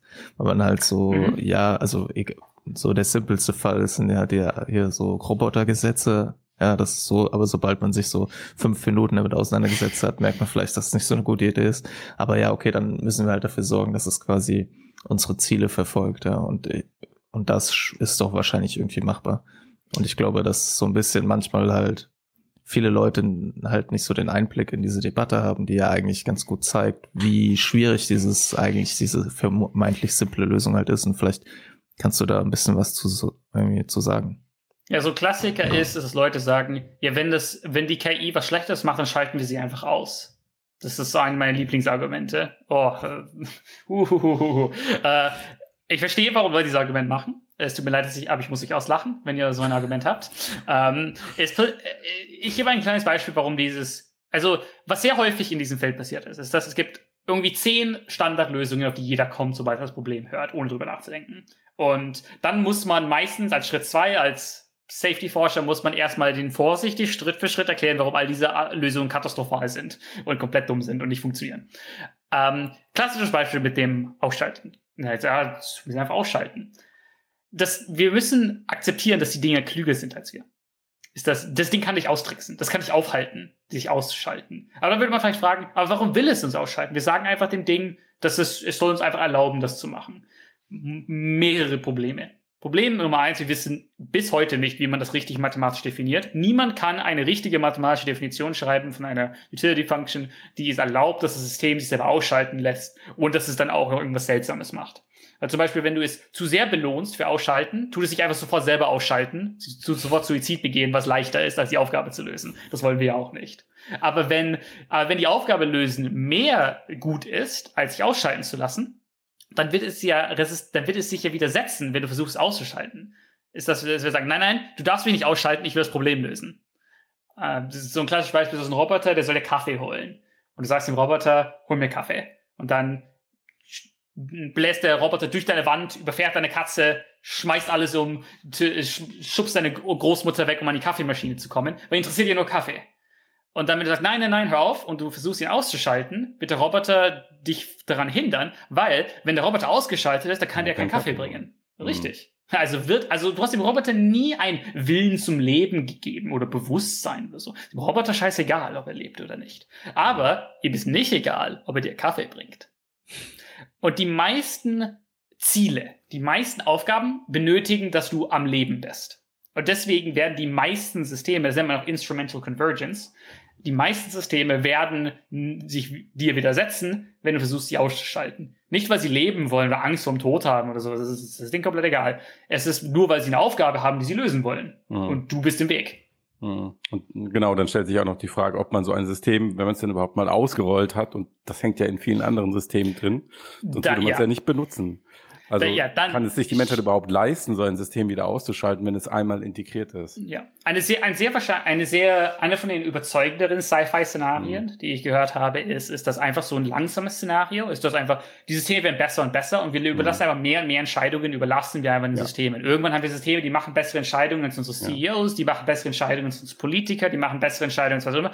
Mhm. Nicht alles auf einmal, so nach und nach tun wir ein bisschen ja. mehr Entscheidungen in den Computer machen lassen, ein bisschen mehr die Entscheidungen. Und irgendwann tun die Computer untereinander halt austauschen und die bauen mhm. halt Fabriken, die irgendwas herstellen. Wir kriegen mhm. Tolle Produkte, die sind super billig und wir freuen uns, aber wir wissen nicht genau, wie sie hergestellt werden oder was sie, was sie untereinander besprechen. Die machen irgendwelche Deals und schippen Ressourcen rum und sowas. Und irgendwann kommt so ein Punkt, wo wir Menschen alle da sind. Wir haben alle super billige Produkte, super tolles Entertainment, wir haben all diese tollen Sachen aber keiner hat mehr Kontrolle und keiner weiß, was die Systeme tun. Keiner weiß, wie die Wirtschaft funktioniert, keiner weiß, wie die Technologie funktioniert, keiner weiß, wie irgendwas funktioniert. Nur die, also eigentlich nur die so KI jetzt nur mit Maschinen statt mit Menschen.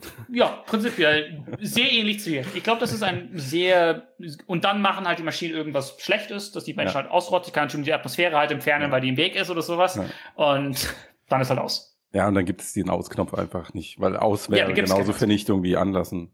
Richtig. So ungefähr. Hm. Ich würde gerne in diesem Safety-Kontext nochmal von einem anderen Aspekt sprechen, weil wir reden jetzt von diesem ganz großen Sicherheitsrisiko von dieser ultimativen Dystopie. Also KI wird so mächtig und dann macht sie absichtlich oder unabsichtlich oder Absicht spielt keine Rolle. Sie macht sie einfach, vernichtet die Menschheit.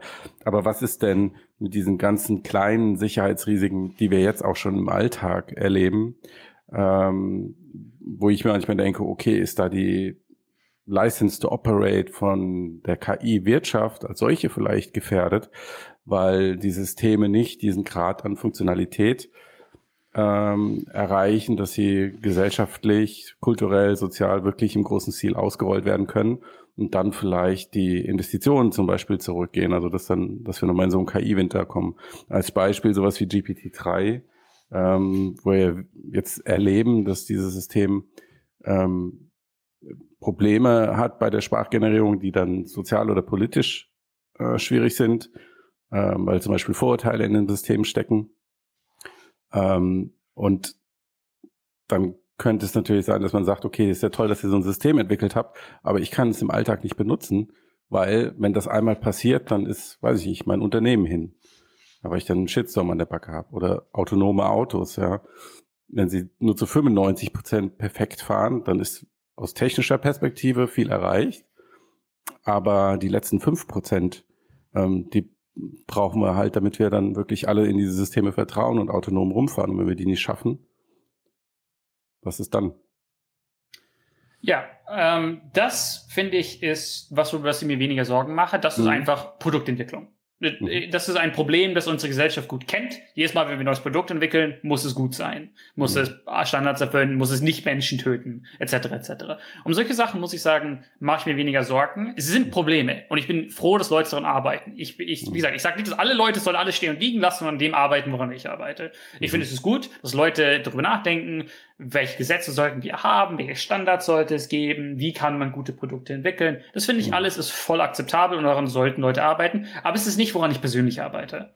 Mhm. Es ist, es interessiert mich weniger, es, ich bin auch nicht so gut darin. So, es mhm. ist einfach nicht so richtig meinen Talenten gegeben. Deswegen würde ich mich für solche Fragen eher lieber an jemand anderen weitergeben, mhm. die Frage, der sich mehr auskennt zu diesen Thematiken. Ich interessiere mich sehr wenig für Produkte, für mhm. sehr wenig für momentane Systeme. Ich interessiere mich mhm. mehr für Zukunft und mhm. diese Control und Alignment Problems. Mhm. mhm. Und ähm, wenn er, das heißt sozusagen, wenn man jetzt davon ausgeht, dass sowas Matthias ja irgendwie damit auch anspricht, dass das Problem, dass halt diese kleinen Probleme, die jetzt schon bestehen, ja auch die die sind ja teilweise jetzt schon schwer zu lösen. Ne? Also man, man sieht ja auch bei GPT-3, dass da immer noch keine perfekte Lösung gefunden wird, die irgendwie einen guten Mittelweg findet zwischen, dass es irgendwie halt nicht nur nicht ab und zu totalen Mist produziert, versus dass es halt trotzdem noch irgendwie seine Stärken ausspielen kann. Ne? Wenn man es zu stark reguliert, dann hat man halt irgendwie nicht mehr so viel davon. Und ähm, wenn du das halt so beobachtest, dass das quasi so vermeintlich kleine Probleme schon so eine große Herausforderung sind, wie, wie denkst du dann eben über diese Probleme nach, mit denen du dich beschäftigst? Meinst du, das ist halt so quasi. Wir müssen ähnlich? die kleinen Probleme lösen, um zu den großen zu kommen. Ähm, ja, das ist eine gute Frage. Wie ich ja. das persönlich sehe, ist, dass ich glaube, die kleinen Probleme sind Special Cases von dem größeren Problem. Wenn wir das größere Problem lösen, lösen wir auch die kleineren Probleme, aber nicht andersrum. Wenn wir die kleinen Probleme lösen, haben wir doch keine Lösung für die größeren Probleme unbedingt. Mhm. Und deswegen, also all diese Probleme, die wir heute sehen, wären gelöst, wenn wir eine generelle Intelligenz alleinen können. Wenn die generelle mhm. Intelligenz menschenfreundlich wäre, wären all diese anderen Probleme auch mitgelöst. Ja. Und ich persönlich, nur ein Bauchgefühl, sehe direkte Wege, wie wir Fortschritte machen können, in die Probleme generelle Intelligenzen zu alleinen. Und damit können wir all diese anderen Probleme dann auch mitlösen. Okay. Und ich finde, ähm, ja, natürlich, ob das gelingen wird, ist eine ganz andere Frage. Ich glaube, es ist eines der schwierigsten, wenn nicht das schwierigste Problem, das sich die Menschheit bis jetzt gestellt hat. Ähm, wie soll man Intelligenz, was ist Intelligenz, wie soll man Intelligenz bauen, wie soll man sie dazu bringen, das Richtige zu tun, nicht das Schlechte zu tun? Was bedeutet das überhaupt? Ich glaube, das ist eine unendlich schwere Aufgabe und es gibt keine Garantie, dass wir es schaffen. Es kann sein, dass das das letzte Jahrhundert der Menschheit ist. Das kann sein. Ich meine, wir sehen keine Aliens da draußen. Wer weiß, was mit ja. denen allen passiert ist? Wo sind die alle hin? Ja. Wer weiß. Und äh, die, die Welt schuldet uns nichts. Das ist, glaube ich, so mhm. wichtig, manchmal drüber nachzudenken. Wir sind nicht die Helden eines Romans. Wir sind nicht die äh, Spielfiguren in einem Videospiel. Es gibt keine Garantie, dass wir gewinnen. Es mhm. gibt es kann einfach alles aus sein. Genauso wie im 20. Jahrhundert hätte es zum Nuklearkrieg sein kommen können mhm. und dann wäre es das halt gewesen. Mhm. Dann war es das halt. Das ist die Natur ist nicht fair. Und ähm, davon darf man sich nicht zu sehr unterkriegen lassen. Aber ich finde, es ist nützlich, dass man sich dem manchmal bewusst macht. Ist das, man muss dann, es ist ein Problem, das auch ein, es wird nicht von alleine gelöst. Ist das mhm. der einzige Grund, warum irgendwas gut ist? Warum wir Heil, Heil, Heilmittel für Krankheiten haben? Warum wir ein schönes Haus haben mit Heizung, was auch immer? Ist, weil irgendjemand das gebaut hat. Irgendjemand hat sich hingesetzt und hat die Probleme gelöst, um uns zu erlauben, diese schönen Dinge zu haben. Und genauso wenn niemand an den Problemen arbeitet und wenn niemand die löst, dann wird es auch keine schönen Dinge geben. Mhm. It's just, just how it is. Und ähm, du meinst, du siehst sozusagen theoretisch Möglichkeiten oder einen Weg für die, das Alignment-Problem irgendwie zu lösen oder zumindest. Ich habe relativ viel Hoffnung. Ja. Äh, man muss dazu sagen, wenn ich sage relativ viel Hoffnung, meine ich so 15 Prozent. das ist nicht so viel, Connor. Ja. Es, ist, es war früher sehr viel weniger. Vor fünf Jahren war es ein Prozent. Okay. Ähm, magst du was dazu sagen, was du. Wie kommst du von 1 auf 15 Prozent? Einfach weil ich tatsächlich einfach viel, viel mehr kluge Leute sehe, die das Problem ernst nehmen und mhm. ernsthaft versuchen, Fortschritte zu machen. Und ähm, es gibt, es gibt eine gute, ein gutes ähm, Blogpost äh, von dem Machine Intelligence Research Institute, MIRI. Und die erzählen, ist, dass äh, jedes Feld der Wissenschaft fängt an als Philosophie, wo du zuerst fragst, was ist überhaupt die Frage, die wir uns stellen? Dann irgendwann wird es so Mathematik. Man fängt an, erste Modelle zu bauen, echt erste Definition, feste Definitionen von was es eigentlich ist, wovon es handelt. Und dann wird es zu Engineering. Dann nehmen Leute die Mathematik und die Philosophie und implementieren damit wirkliche Systeme. Alignment ist noch nicht aus der Philosophie äh, Kategorie ganz raus. Aber es fängt an rauszukommen. So vor zehn Jahren war es, ähm, das, das ist einfach ein sehr subjektives Gefühl. Das kann man nur mitkriegen, wenn man halt sehr viel mit dem Thema beschäftigt ja. hat. Vor zehn Jahren waren Leute einfach wahnsinnig verwirrt. Was ist Optimierung, Intelligenz? Was ist Ziele verfolgen? Was bedeuten diese Dinge überhaupt? Da war sehr, sehr viel Verwirrung. Und es ist immer noch viel Verwirrung. Wir haben immer noch keine mathematisch feste Definition für viele von diesen Sachen. Aber wir haben Ansätze. Es gibt inzwischen, äh, einfach über die letzten drei Jahre oder so, einfach zumindest Ideen, so Richtungen, so hey, hier ist eine crazy Idee, ich bin mir nicht sicher, ob es funktioniert, aber es sieht interessant aus. Das hatten wir vor zehn Jahren nicht. Vor zehn Jahren gab es gar keine Ideen. Alle waren komplett aufgeschmissen. Und inzwischen haben wir so ein paar Leute, die sagen so, hey, ich glaube, ich habe die Idee, die ich ausprobieren will. Und ob das jetzt klappt, ist eine ganz andere Sache. Wie gesagt, ich, all die, all die Proposals, die ich gesehen habe, zusammen 15% Chance, dass einer davon funktioniert. Aber 15 ist die ganze Menge mehr als 1. Okay, das heißt, du gehst zu 85% davon aus, dass die ganze Sache schief geht oder dass sie einfach nicht zustande kommt? Schief geht. Okay. Wie schief ist eine andere Frage. Es gibt, sehr viele, es gibt sehr viele Stufen von wie schief. Es ja. kann gut sein, dass es schief geht, aber es trotzdem okay ist. So, mhm. wir haben keine Kontrolle mehr und wir leben halt irgendwelchen Virtual Reality Ports für den Rest unseres Lebens, aber es ist eigentlich auch okay. Ich meine, das wäre auch akzeptabel. Ich meine, ja, Menschen werden halt dick und leben in ihren VR-Pods für immer, aber ja. könnte schlimmer sein. Ja. Ähm, also das ganze Thema eigentlich, weil du jetzt auch gerade das Wort Kontrolle benutzt hast und ähm, wenn wir nochmal an dieses Affenszenario, also Mensch sperrt Affe ein, Affe soll sich befreien, darüber nachdenken, ähm, ist es eher, ist es wirklich eine Frage der Kontrolle? Sollten wir darüber nachdenken, wie wir so eine mögliche generelle KI kontrollieren und steuern können?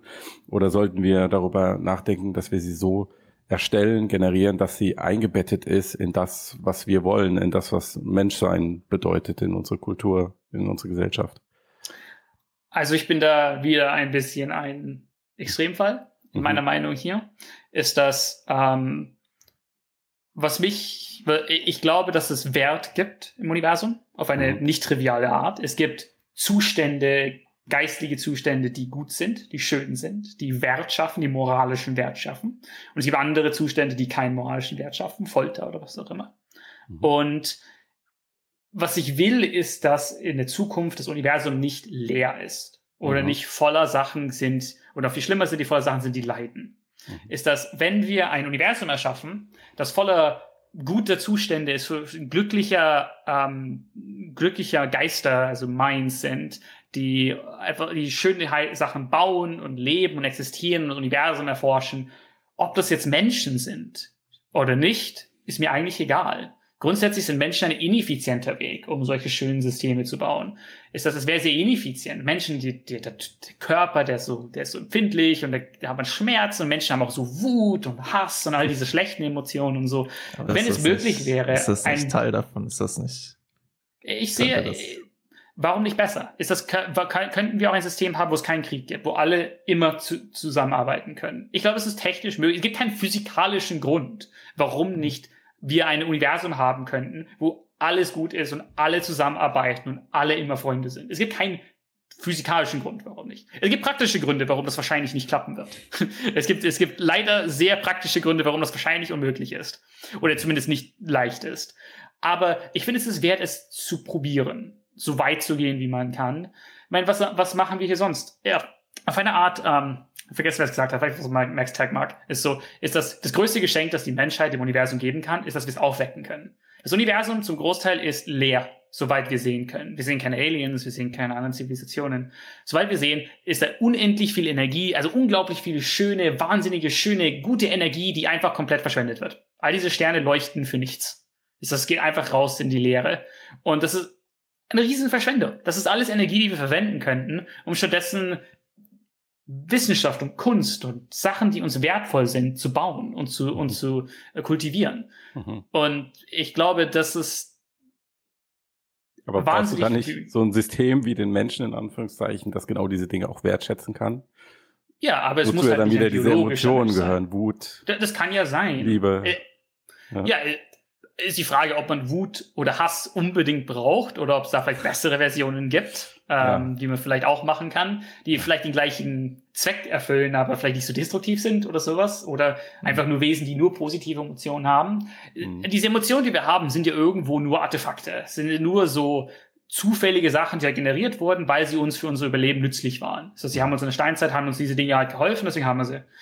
Aber es gibt keinen physikalischen Grund, warum eine Intelligenz Wut haben muss. Muss nicht sein. Kann, kann man so machen. Vielleicht hat es Sinn, es zu machen. Aber es muss nicht sein. Aber, und stattdessen könnten wir Sachen bauen mit Emotionen, die wir gar nicht kennen. Die vielleicht viel, viel besser sind als alle Emotionen, die wir kennen. Und, äh, und viel schöner die sind. Super Emotionen. Ja, super Emotionen. Warum nicht? Menschens Gehirn ist nur so groß. Es würde mich wundern, wenn es nicht mehr Emotionen gibt, von denen wir nichts wissen, die noch viel größer sind. Hm. Okay. Ja, ja, wie gesagt, das ist so ein bisschen so eine extreme Meinung in der Richtung. Ja, äh, meiste Leute denken nicht ganz so Sci-Fi, aber äh, ich finde, das ist, ich versuche da ähm, einfach so, mhm. ähm, ich versuche meine Prinzipien bis zum Ende nachzufolgen. Das heißt, wenn ich sage, ich glaube an X, dann versuche ich auch alle Konsequenzen von X zu glauben. Und wenn ich mhm. sage, ich will das Beste für, ich will moralischen Wert schaffen, dann sollten wir auch einfach moralischen Wert schaffen. Punkt. Ja. Und, wäre das denn, wäre das denn ein gutes Beispiel für ein, ein, gutes Alignment für eine KI? Also, dass man sozusagen. Das wäre mein Traumoutcome. Ist, dass wir ja. halt irgendwie Systeme haben. Vielleicht geben die uns noch ein nettes Goodbye, indem die so ein paar Jahr, Jahrtausende mitspielen lassen oder was auch immer oder zugucken lassen. Weil es würde wahrscheinlich nicht viel Energie kosten, die Menschen am Leben zu halten, möglicherweise. Aber grundsätzlich glaube ich, dass Menschen sind ein Schritt in, dem, in der Entwicklung der, der, der, des Universums. Mhm. Ist, dass Menschen sind nicht optim, wir sind nicht gebaut dafür, das Universum zu besiedeln. Das ist nicht, wofür unsere Körper, wofür unsere Geister gebaut sind. Aber möglicherweise können wir dazu beitragen, eine wunderschönen Nachkommen zu bauen. Also sind Maschinen sozusagen Teil der menschlichen Evolution. Die menschliche Evolution ging so lange weiter, bis sie diese Maschinen bauen konnte ich, ich finde, das ist ein fairer Weg, es zu sehen. Und ich finde, das mhm. wäre ein, was für ein toller Abgang. Wäre es nicht ein fantastischer Abgang? Ich meine, irgendwann, irgendwann. Ja, besser als ein Meteoid, das auf jeden Fall. Ja. Richtig, irgendwann gehen wir drauf. Stellt euch mal vor, wie wir enden damit, ist, dass wir ein wunderschönes, so engelgleiches, schönes Gottwesen erschaffen, das das ganze Universum besiedelt und schön macht. Das wäre doch, das wäre der beste Outcome. Das wäre wunderschön. Also, da, da würde ich, wenn ich dann auch so, würde ich auch so denken, so, hell yeah, Menschen, hell yeah, we did it. Das wäre doch das beste Outcome ever. Okay, aber ähm, was hältst du da von so Elon Musk-Ansatz mit Neuralink, der halt, der quasi so Alternativvorschlag, warum sollen wir nicht die Reise mitgehen? Es ist nicht ein Alternativvorschlag, da muss ich sehr klar sein. Elon Musk ist sehr verwirrt in den meisten Dingen, die er über KI sagt. Ähm, auch bei Neuralink ist nicht eine Alternative zu KI oder sowas. Es ja, ist ein größeres. Ich meine es auch, ich glaube auch, er meint es ja nicht als Alternative. Ja, ich meine das ich, auch nicht. Ich meinte quasi statt sozusagen den Schmetterling loszuschicken und halt so ich, zu Ich, ich weiß, was er meint. Ich weiß, was er meint. Und ich glaube, so etwas ähnliches wird wahrscheinlich passieren. Aber Leute, aber das Problem ist, jetzt gehen wir in die tiefe Psych mhm. Philosophie. Was ist mhm. eine Identität? Was ist ein, ich weiß nicht, ob du schon mal Derek Parfait oder so gelesen hast und so, dass das Konzept von Identität ist incoherent irgendwo. Ist das, wenn, sobald du halt Kopien von Leuten machen kannst, du Leute mischen kannst, du Leuten, jedes Mal, wenn du aufstehst, bist du noch die gleiche Person oder nur eine Kopie von der vorherigen Person, die gleichen Gedächtnis hat. Also da gibt's ganz viele von diesen Sachen und die werden sehr relevant für diese Fragen dann. Ist das, Neuralink ist ein größerer USB-Port, ist ein größerer Input-Output-Port für unser Gehirn, aber es ist nicht, wenn, sagen wir mal, wir haben eine künstliche Intelligenz, und die ist eine Trillion mal intelligenter als der Mensch, die ist so groß wie Jupiter oder was auch immer. Und die hat irgendeinen Gedanken. Und dieser Gedanke ist so groß, der passt einfach nicht in dein Hirn rein. Das ist egal, wie viel Neuralink du hast, du wirst nie verstehen, was das Ding denkt, weil das Ding ist so groß wie Jupiter und dein Hirn ist halt nur so groß. Hm. Aber ich meine, theoretisch äh, könnte man ja auch dann vorstellen, dass das Gehirn sozusagen, auf das man Zugriff hat, größer wird, weil man das halt eben. Bist du dann noch die gleiche Person oder bist du auch nur ein Nachfolger? Ja, ich weiß, es kommt halt immer so ein bisschen drauf an. Ja, das heißt, wenn du das so definierst. Des Prozesses bewusst bist oder nicht, weil wenn du bewusst wenn, miterlebst, wie du dich veränderst, könnte man ja sagen, okay, du bist jetzt. Ich meine, was ist Bewusstsein? Ist es nur Gedächtnis? Also, mein, bist du bewusst, während du unter Anästhesie ja. bist und sowas? Da, da kommt man an diese schwierigen Grenzfälle. Wenn ich ja. jetzt ein Jupiter-Gehirn baue und irgendwo bist du mit dem Neuralink per USB-Port damit verbunden, bist du das Jupiter-Gehirn? Oder ist das Jupiter-Gehirn ein anderes Ding und du bist ein Teil davon? Oder? Ja, also ich, ich stimme dir vollkommen zu, dass ich halt, dass der Personalitätsbegriff ist problematisch und sagen wir mal, egal ob man jetzt nur über Schlaf nachdenkt oder was auch immer. Und das ist ja auch seit Jahrhunderten irgendwie eine, eine tief, tiefe Diskussion.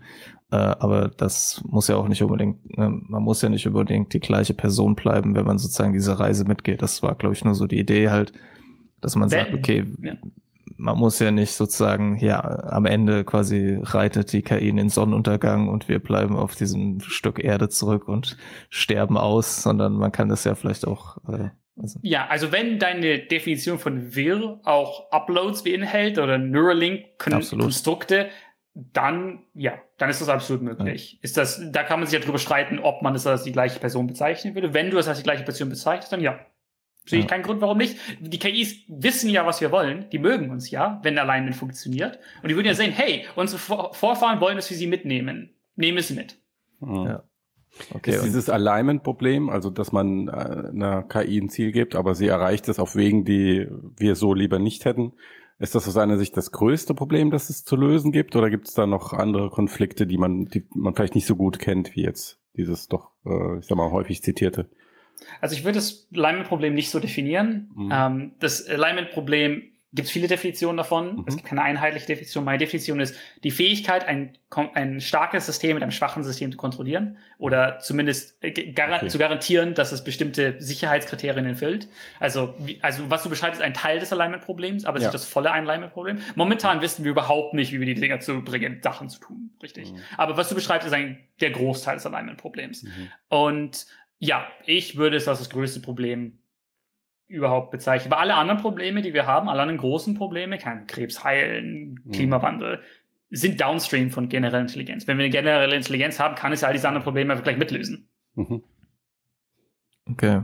Und ähm, wenn man jetzt irgendwie, es gibt ja jetzt auch vielleicht die Leute, die sagen, ja, eigentlich ähm, generell künstliche Intelligenz entwickelt sich und gerade wenn man jetzt äh, so ein bisschen anknüpft an deinen moralischen äh, deine moralische Argumentation oder Konzepte wie Schönheit. Es gibt ja auch die Leute, die sagen, dass die künstliche Intelligenz sozusagen zu diesen Erkenntnissen von selbst kommen wird, die du gerade sozusagen da ähm, vorgetragen hast und dann sozusagen wir eigentlich uns nicht mehr so wirklich darum kümmern müssen, dass sie unseren Zielen folgt, weil sie quasi von sich aus erkennt, dass das sozusagen die richtigen Werte sind. Was, was sagst du dazu? Ähm, ich wünschte, es wäre so. Äh, wenn es so wäre, fantastisch, excellent, cool. Ich glaube, es ist sehr unwahrscheinlich. Leute haben ein. Wir, wir, müssen sehen, dass wir alle biased sind. Wir leben alle in unserem eigenen Gehirn. Für uns sind Sachen offensichtlich. Zum Beispiel, wenn ich dir etwas Schönes zeige, dann ist es für dich einfach offensichtlich, dass das Ding schön ist. Aber die Schönheit ist nicht in dem Objekt. Die Schönheit ist in deinem Hirn. Du hast irgendwelche Algorithmen in deinem Hirn, die äh, dem Objekt Schönheit zuschreiben. Und es gibt keinen Grund, warum ich jetzt, wenn du jetzt eine KI wärst, könnte ich dein Hirn aufmachen und einfach ein Minuszeichen davor setzen. Und jetzt alle Sachen, die du schön findest, findest du absolut grotesk. Und alle Sachen, die du grotesk findest, findest du absolut schön. Du, allein, dass solche Systeme möglich sind, zeigen, dass es nicht garantiert ist, dass es zu einem Outcome kommt. Wie ich mir das vorstelle, ist, ist, dass es gibt, wenn man sich vorstellt, dass die, die alle möglichen Intelligenzen und alle möglichen Werte, die es geben könnte, ja, alle, die man sich vorstellen kann und alle, die man sich nicht vorstellen kann, ich, ne, ich erwarte, dass die Menge von denen, die irgendwo auch nur ansatzweise ein bisschen menschlich aussehen, ist ein winziger, winziger Anteil davon. Und den müssen wir treffen. Wir haben diesen riesigen Raum von irgendwelchen Alien-Werten, kann Aliens, die einfach Steine sammeln wollen oder einfach alles lila machen wollen oder keine Ahnung. Einfach die irgendwelche Werte haben, die überhaupt keinen Sinn machen aber möglich sind. Natürlich, solche Werte machen für uns keinen Sinn. Aber es gibt keinen Grund, warum du nicht eine generelle KI bauen könntest und einfach eingeben könntest, dein Ziel ist, alles lila zu machen. Hm. Das ist etwas, was du tun könntest. Das wäre natürlich dumm, aber es ist möglich. Und deswegen, dieser, dieser Raum von allen möglichen Werten ist riesig. Und die Werte, die uns was bedeuten, sind sehr, sehr, sehr klein. Und mhm. da müssen wir irgendwie reinkommen, in diesen sehr, sehr, sehr kleinen Raum, von Werten, die uns tatsächlich was bedeuten. Und sie sind vor allen Dingen nicht für alle Menschen gleich. Es gibt ja keine Objekte. Das ist, das ist noch eine ganz andere Frage. Ja, ja, ja. Aber ich muss sagen, äh, das ist auch ein bisschen kontrovers. Ich erwarte, dass dieses Problem nicht so schwierig sein wird, wie Leute denken. Weil ich glaube, die meisten Werte von Leuten sind trotzdem ziemlich ähnlich im Vergleich zu mach alles lila. Mhm. Und das heißt, sogar wenn wir dieses winzige Ding irgendwo treffen, auch wenn wir dann innerhalb von diesem Ding uns streiten, ist es, glaube ich, immer noch okay. Also mhm. ich habe nur Angst davor, dass das ganze Universum halt zu atomisiert wird und lila wird oder so was. Und so, also wenn, wenn wir irgendwas, also auch wenn es keine Ahnung, jemand, der eine politische Meinung hat, die ich nicht gut finde, aber immer noch ein Mensch ist, das ganze Universum kontrollieren würde, probably okay. Oder probably sehr viel besser als der, als ein Outcome, wo gar keine menschlichen Werte existieren. Mhm. Hm. Ja. ja, das ist dann halt schon eine ziemliche Metaperspektive, ne? Aber das zeigt ja auch, dass das Problem also das ist in dem Problem ja auch irgendwie notwendig, wie du sagst, wenn man, es ist, wenn es, es eine realistische Option ist, dass alles lila wird, quasi, dann muss man vielleicht auch über so Sachen ein bisschen anders nachdenken. Ähm, ja. Und sollte es gelingen, sich, äh, wie du sagst, in diesen engen, abgesteckten Raum sich zu lokalisieren, ist es ja vielleicht auch durchaus vorstellbar, dass ich jetzt äh, dann die Feinheiten auch ein bisschen leichter einstellen kann. Ja, ich habe Angst. Ich will nur diesen Raum treffen Sobald wir in dem drin sind, dann können wir es weiter drüber streiten okay. und was auch immer. Es gibt ein paar Werte für Menschen, die tatsächlich problematisch sind. So sadistische Werte, das ist ein echtes mhm. Problem. Wie geht man mit Sadisten um? Also sagen wir mal, meine, mein Gut ist, ist negativ dein Gut. Mhm. Also je besser es dir geht, desto schlechter geht es mir. Das ist ein echtes Problem. Aber auch die Empfindung von Sadismus kann ja durchaus variieren, je nach äh, Gesellschaft, Sozialisierung. Natürlich, natürlich. Ist das, ich sag bloß, es gibt manche Werte, die sind schwieriger. Also wenn sich Leute streiten, soll jetzt die Fahne rot oder blau sein, ist, glaube ich, etwas, das können wir lösen. Da werden wir, bin ich ziemlich sicher, dass wir eine Lösung finden können. Oder wenn Leute sich streiten über solche Sachen. Aber wenn sich Leute streiten über, ah, ich will den foltern oder nein, ich will nicht, äh, ich will nicht, dass du Leute folterst, das ist, da muss ich wahrscheinlich dann einen Stance nehmen und sagen, nein, Folter ist einfach nicht akzeptabel, Sadismus ist einfach nicht akzeptabel, Pech gehabt. Mhm. Ja. Deine Werte werden einfach nicht akzeptiert. Okay. Ähm, aber das ist natürlich schwierig. Und äh, ich meine, das klingt alles irgendwie schon schrecklich genug äh, oder schon schwer genug. Und äh, die große Frage, und dann stellt man sich doch die Frage, okay, jetzt haben wir irgendwie den Weg gefunden, wie wir die allein, das oder das Allein-Problem lösen. Wie wissen wir denn, ob wir das wirklich gelöst haben? Weil es erscheint mir so auch etwas, was experimentell schwer umzusetzen ist. Du weißt nur, wenn du es nicht gelöst hast. Äh, puh, ich meine, sogar man weiß oft nicht, ob er es nicht gelöst hat. Es kann ja sein, dass eine, sagen wir auch Deceptive Alignment, dass eine KI so intelligent ist, dass sie weiß, hey, der versucht mich gerade zu alleinen, ich spiele mit, bis er nicht aufpasst und dann äh, hintergehe ich ihn. Das mhm. ist auch ein ernstes. Wenn sie intelligent genug ist, kann es ja sein, dass es sowas sich denkt. Das ja. ist ja durchaus vorstellbar, dass so ein System existieren könnte. Ob es wahrscheinlich ist oder nicht, darüber kann man sich streiten. Aber ich glaube, es ist denkbar, dass so ein System existieren könnte. Das ist, es kann sein, dass es Jahre, Jahrhunderte mitspielt und immer uns nur das Beste gibt und eines Tages fallen wir alle tot um. Wäre denkbar. Okay. Um. Ähm. Ich, ich glaube nicht, dass es, also wie gesagt, diese momentan zu einem großen Anteil noch in der Philosophiestufe. Was mhm. ist die Frage? Was heißt Alignment? Wie würde man das, wie würde man sich sicher sein, dass er das allein ist? Und ich sehe Fortschritt in mhm. ähm, Versuchen, diese Definition zu finden. Ähm, aber ich glaube, und ich glaube, das wird auch noch dauern. Das wird nicht von heute auf morgen gelöst sein.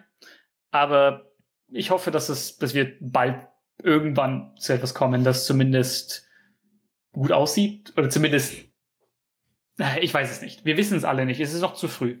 Es ist mhm. genauso wie wenn, wenn man sagen würde, bevor Elektrizität erfunden wird. Hey, wie glaubst du, werden wir in der Zukunft Sachen äh, mehr Licht erzeugen? I know something that does light. okay. Ähm, ja, vielleicht, ähm, vielleicht, äh, ich hätte noch mal so eine konkretere Frage für, so über deinen Alltag, ähm, weil du bist ja auch tief eingebunden in die Forschung, bist ja nicht nur irgendjemand, der nur theoretisch arbeitet. Ähm, und ähm, vielleicht kannst du mal dazu was sagen, wie, wie in deiner Praxis, also der empirischen Praxis oder wie auch immer man das nennen möchte, inwiefern bestimmen denn da solche Überlegungen dein, dein alltägliches Handeln? Also ich habe äh, ich habe großes Glück, indem ich Vollzeit an genau diesen Sachen arbeiten darf. Ich mhm. arbeite, ich denke ausschließlich, also mein Job ist, über diese Dinge nachzudenken. Und das ist auch meine Freizeit und all meine andere Zeit ist, über diese Dinge nachzudenken. Es ist dazu erwähnenswert und so ist das, ähm, ich habe auch irgendwo Glück, weil mir das Thema irgendwie Spaß macht. Es ist unheimlich und intimidierend, aber irgendwie macht es das auch attraktiv. Ist das, dass man kann an was Coolem arbeiten, das Wert hat und sowas. Und deswegen denke ich da auch in meiner Freizeit die ganze Zeit drüber nach und äh, lese die ganze Zeit darüber nach und auch in meiner Arbeit. Meine Arbeit ist prinzipiell, ich versuche, meine Arbeit ist so diese These, hey, ich glaube, diese momentanen Systeme, die wir haben, so diese GPT-3 und so, ich glaube, die sind wahrscheinlich ziemlich ähnlich zu zukünftigen generellen Intelligenzen. Deswegen will ich jetzt anfangen, mal mit denen zu experimentieren und versuchen, die zu verstehen. Was machen die internen? Wie kann man die kontrollieren? Wie gehen die schief? Weil ich hoffe, dass ich dann halt wertvolle Informationen sammle, wertvolle Ideen finde und auch testen kann, die sich dann auch auf zukünftige Intelligenzen generalisieren lassen. Mhm. Und so zum Abschluss, was, was würdest du denn jemandem mit auf den Weg geben, der irgendwie in diesem Feld vielleicht daran Interesse hat, daran anfangen will zu arbeiten, egal ob er jetzt aus dem Kontext Philosophie oder Informatik, Computerwissenschaften, Psychologie oder was auch immer kommt, wo ist ein guter Punkt denn? Also wo kann man gut anfangen, wenn man sich dann beschäftigt und äh, was wäre so ein Tipp von dir, wenn man diesen Weg beschreitet, was worauf man achten sollte? Also mein, was ich empfehlen würde für Introduction, es gibt zum Glück inzwischen äh, ziemlich viele guten Bücher zu diesem Thema. Ähm, ich glaube, das, was ich am meisten empfehlen würde, als erstes so ist Human Compatible von Stuart Russell. Das ist ein äh, gutes Pop-Sci-Buch, kann man, kann man schön lesen. Das introduced vieles von diesen Sachen. Es gibt mehrere andere Probleme, äh, mehrere andere Bücher zu, dem Thema The AI Doesn't Hate You is good. Um, The Alignment Problem von Tom Chippers, glaube ich. Nein, der, der war der vorherige Buch was über geschrieben hat. Uh, Brian Christian, ich glaube, das war's.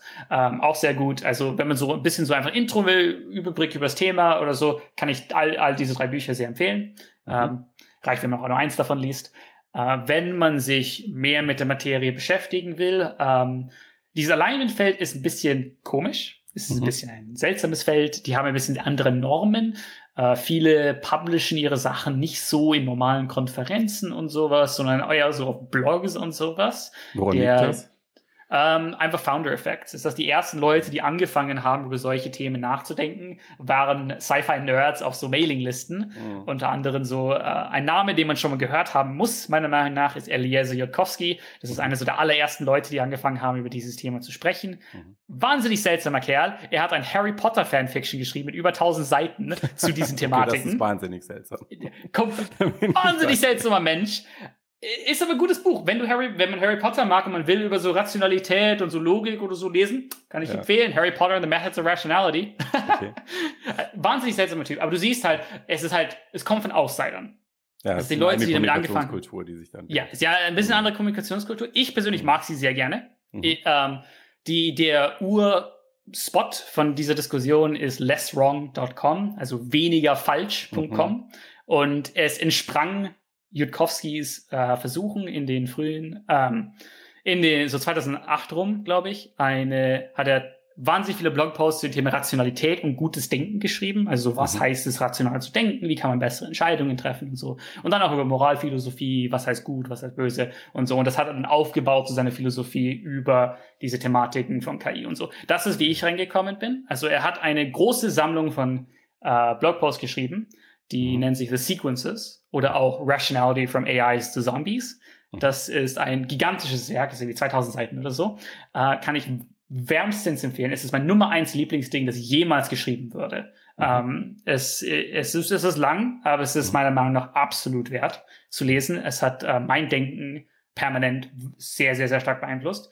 Ich glaube, einer der wichtigsten Tipps, die ich Leuten mitgeben würde, die in diesem Feld oder die in irgendeinem Feld arbeiten würden, ist, KI-Feld. Ähm, ja. ja, die in irgendeinem Feld ja. arbeiten, auch in einem anderen Feld arbeiten okay. können, ist ähm, dieses Konzept von, man kann sein eigenes Denken verbessern. Ich glaube, das ist vielen Leuten irgendwie nicht so ganz klar. Ist, man kann üben, bessere Entscheidungen zu treffen. Man kann mhm. auch üben, seine Emotionen zu kontrollieren. Man mhm. kann üben, äh, mit Statistik besser umgehen zu können. Das ist nicht leicht, all diese Sachen sind schwierig. Aber es ist, es ist ein Skill, den man üben kann und der ist auf alles wertvoll. Wenn du bessere Entscheidungen treffen kannst und dich weniger manipulieren lassen kannst und einfach klarer denken kannst. Das wird dir extrem nützlich sein, egal was du tust. Und deswegen empfehle ich oft Leuten, ähm, eben diese Sequences zu lesen, auch wenn sie nicht direkt mit KI zu tun haben, weil mhm. sie helfen einen einfach irgendwie logischer über Wissenschaft nachzudenken. Was heißt, was ist ein Beweis? Was ist, was ist, was ist äh, Evidence? Was, mhm. was würde es bedeuten, etwas zu glauben oder nicht zu glauben? Es ist sehr meta, es ist sehr meta und deswegen vielen Leuten gefällt sowas nicht. Es, äh, so aus meiner Erfahrung, manche Leute lesen lesen die erste Seite und denken sich, was ist das? Ich kann damit gar nichts anfangen. Andere Leute lesen die erste Seite und hören nicht auf und lesen dann an einem Stück. Das ist irgendwie kein, äh, ja, kann ja jeder für sich jetzt mal ausprobieren, er, er Kann jeder für sich ausprobieren. Ich kann es sehr empfehlen. ja. Ist das mal, klares Denken ist wichtig, wenn die Stakes hoch sind. Mhm. Und ich glaube, es ist kein Zufall, dass dieses Gefällt von Künstliche Intelligenz Alignment und so aus mhm. einem aus einem Feld von Rationalität und logischem Denken entwichen ist, so ein bisschen. Mhm weil sie erst über Nacht haben, okay, wir lernen jetzt erstmal gut zu denken und dann denken wir nach, was ist das wichtigste Problem und sind dann auf das gekommen. Mhm. So ein bisschen ist es bei mir passiert. So, ich, hab, ich war erst eher interessiert daran, was ist Wahrheit, was ist Logik, was ist Moral und so. Und dann bin ich, habe ich halt darüber viel gelesen und irgendwann bin ich zum Schluss gekommen, hm, wenn ich das ne verwende, was ich jetzt gelernt habe, komme ich zu dem Schluss, dass Alignment das wichtigste Problem ist, an dem ich arbeiten sollte. Geht mhm. nicht jedem so, aber für mich persönlich war das so. Und wenn jetzt irgendjemand sagt, okay, das, äh, was der Connor jetzt hier erzählt hat in dem Cast, das fand ich super und ich finde auch, hat auch einen schicken Bart und jetzt möchte ich ihn mal persönlich kennenlernen. und äh, gleich mal mit ihm arbeiten, hat er dazu Gelegenheit. Äh, absolut. Ja. Ähm, also wenn ihr, wenn jemand mit mir professionell arbeiten will, äh, ich mhm. arbeite für eine deutsche Firma Aleph Alpha. Äh, mo momentan we're, we're hiring. Also mhm. wenn Leute an Cutting Edge Künstliche Intelligenz arbeiten wollen und auch Forschung machen wollen oder auch mit mir Forschung machen wollen, mhm. gerne bewerben. Die ganze äh, Firma arbeitet aber nicht nur an diesem Alignment-Problem, sondern auch. Äh, das ist eher so, woran mein Team arbeitet. Ja. Also wir sind eine der wenigen, sehr wenigen Firmen, die so ein klare, die so ein spezifisches Alignment-Team haben, dass ich, mhm. äh, wo, wo, ich ein so der Leiter, cool. Gründer bin. Mhm. Und ähm, wir hätten gerne mehr Leute. Also das mhm. ist auf jeden Fall eine Möglichkeit. Ist auch einfach ein cooler Platz zu arbeiten, wenn man sich mhm. generell für KI interessiert. Mhm. Ähm, also wenn man mit professionell arbeiten will, bitte bewerben. Auch gerne sagen, hey, ich würde gerne mit Connor zusammenarbeiten oder was. dann, dann, dann, dann sehe ich eure Bewerbung wahrscheinlich. Ja. Ähm, wenn ihr sonst, aber sonst, ich bin sehr leicht zugänglich, am besten über Discord. Ähm, mhm. ich, äh, leit, ich bin ja ein äh, Gründer von dem Luther AI Projekt, das ist ein Open Source Research Community zum Thema KI und Alignment und so, das ist ein Discord-Server, da kann jeder joinen. Ich lebe prinzipiell auf Discord. Also Leute können mich da sehr, sehr leicht erreichen. Ähm, ich äh, mache inzwischen viel von meiner, oder fast eigentlich alle von meiner Aleph Alpha Arbeit öffentlich auf Eluther. Also Leute mhm. können meiner Arbeit beitreten, auch wenn sie jetzt nicht für Aleph arbeiten, können sie trotzdem zumindest mitverfolgen, was ich mache oder beitragen, indem sie bei Eluther äh, mitmischen. Also kann ich sehr empfehlen. Wir sind ein cooles Projekt. Es sind sehr, sehr nette Leute ähm, die an coolen KI-Projekten arbeiten. Wir werden das auf jeden Fall auch nochmal verlinken, jetzt mhm. unter dem Video oder im, in der Podcast-Beschreibung, je nachdem, wie ihr euch unser Gespräch hier zu Gemüte führt. Ähm, Max, du bist wieder da. Du hast ja, die ganze Zeit nur als Katze zugewunken und jetzt die Kamera dramatischer Auftritt zum Ende. Ja. ja. Also für die, die sich wundern und keine Katze sehen, äh, die Kamera zeigt, wenn kein Bild da ist, eine kleine Katze. Deswegen. Wir werden uns was Lustiges einfallen lassen, was wir stattdessen zeigen in der Zeit. ja. Gut. Dann okay, ja. ähm, würde ich auf jeden Fall dir, Connor, danken viel, äh, für dieses Gespräch. Ich fand das sehr interessant. Ähm, du hast, glaube ich, sehr interessante Thesen und du kannst sie, ähm, das ist ja auch nicht bei jedem Wissenschaftler und Forscher so, auch noch sehr gut erklären, äh, so dass man dir gerne zuhört. Ich habe viel gelernt. Ähm, danke dafür. Vielen Dank. Also ich fand es auch super Gespräch. Ich denke, es ist auch nicht das letzte Mal, dass wir uns hören. Ich könnte mir, es gibt da, glaube ich, noch sehr, sehr viel Gesprächsbedarf und äh, ja, auf jeden Fall vielen ja. Dank, dass du uns äh, dein Wissen geteilt hast. Ja, genau, vielen Dank, dass ich hier sein durfte. Es hat mir echt Spaß gemacht. Es war schön, es mal auch in der deutschen Sprache so ein bisschen alles zu erklären. Die ja. Sachen sind ja eher in dem englischen Feld zu erklären. Ähm, da kann ich auch versuchen, mein Catchphrase so ein bisschen zu übersetzen. Das ist normalerweise, was ich Leuten, wo ich meine Präsentation zu diesen Themen aufhöre, wenn ich so Leute erkläre, ah, das Universum und alles hängt von diesen Sachen ab, was wir machen oder nicht und so, äh, ende ich es immer gerne mit, ich weiß nicht, wie wir die Welt retten, aber Gott verdammt, ich werde es probieren. das ist ein schönes Schlusswort, ja. Klingt ein bisschen nach Bruce Willis. Gut, danke. Hab mich gefreut. Okay. Ciao. Und cut.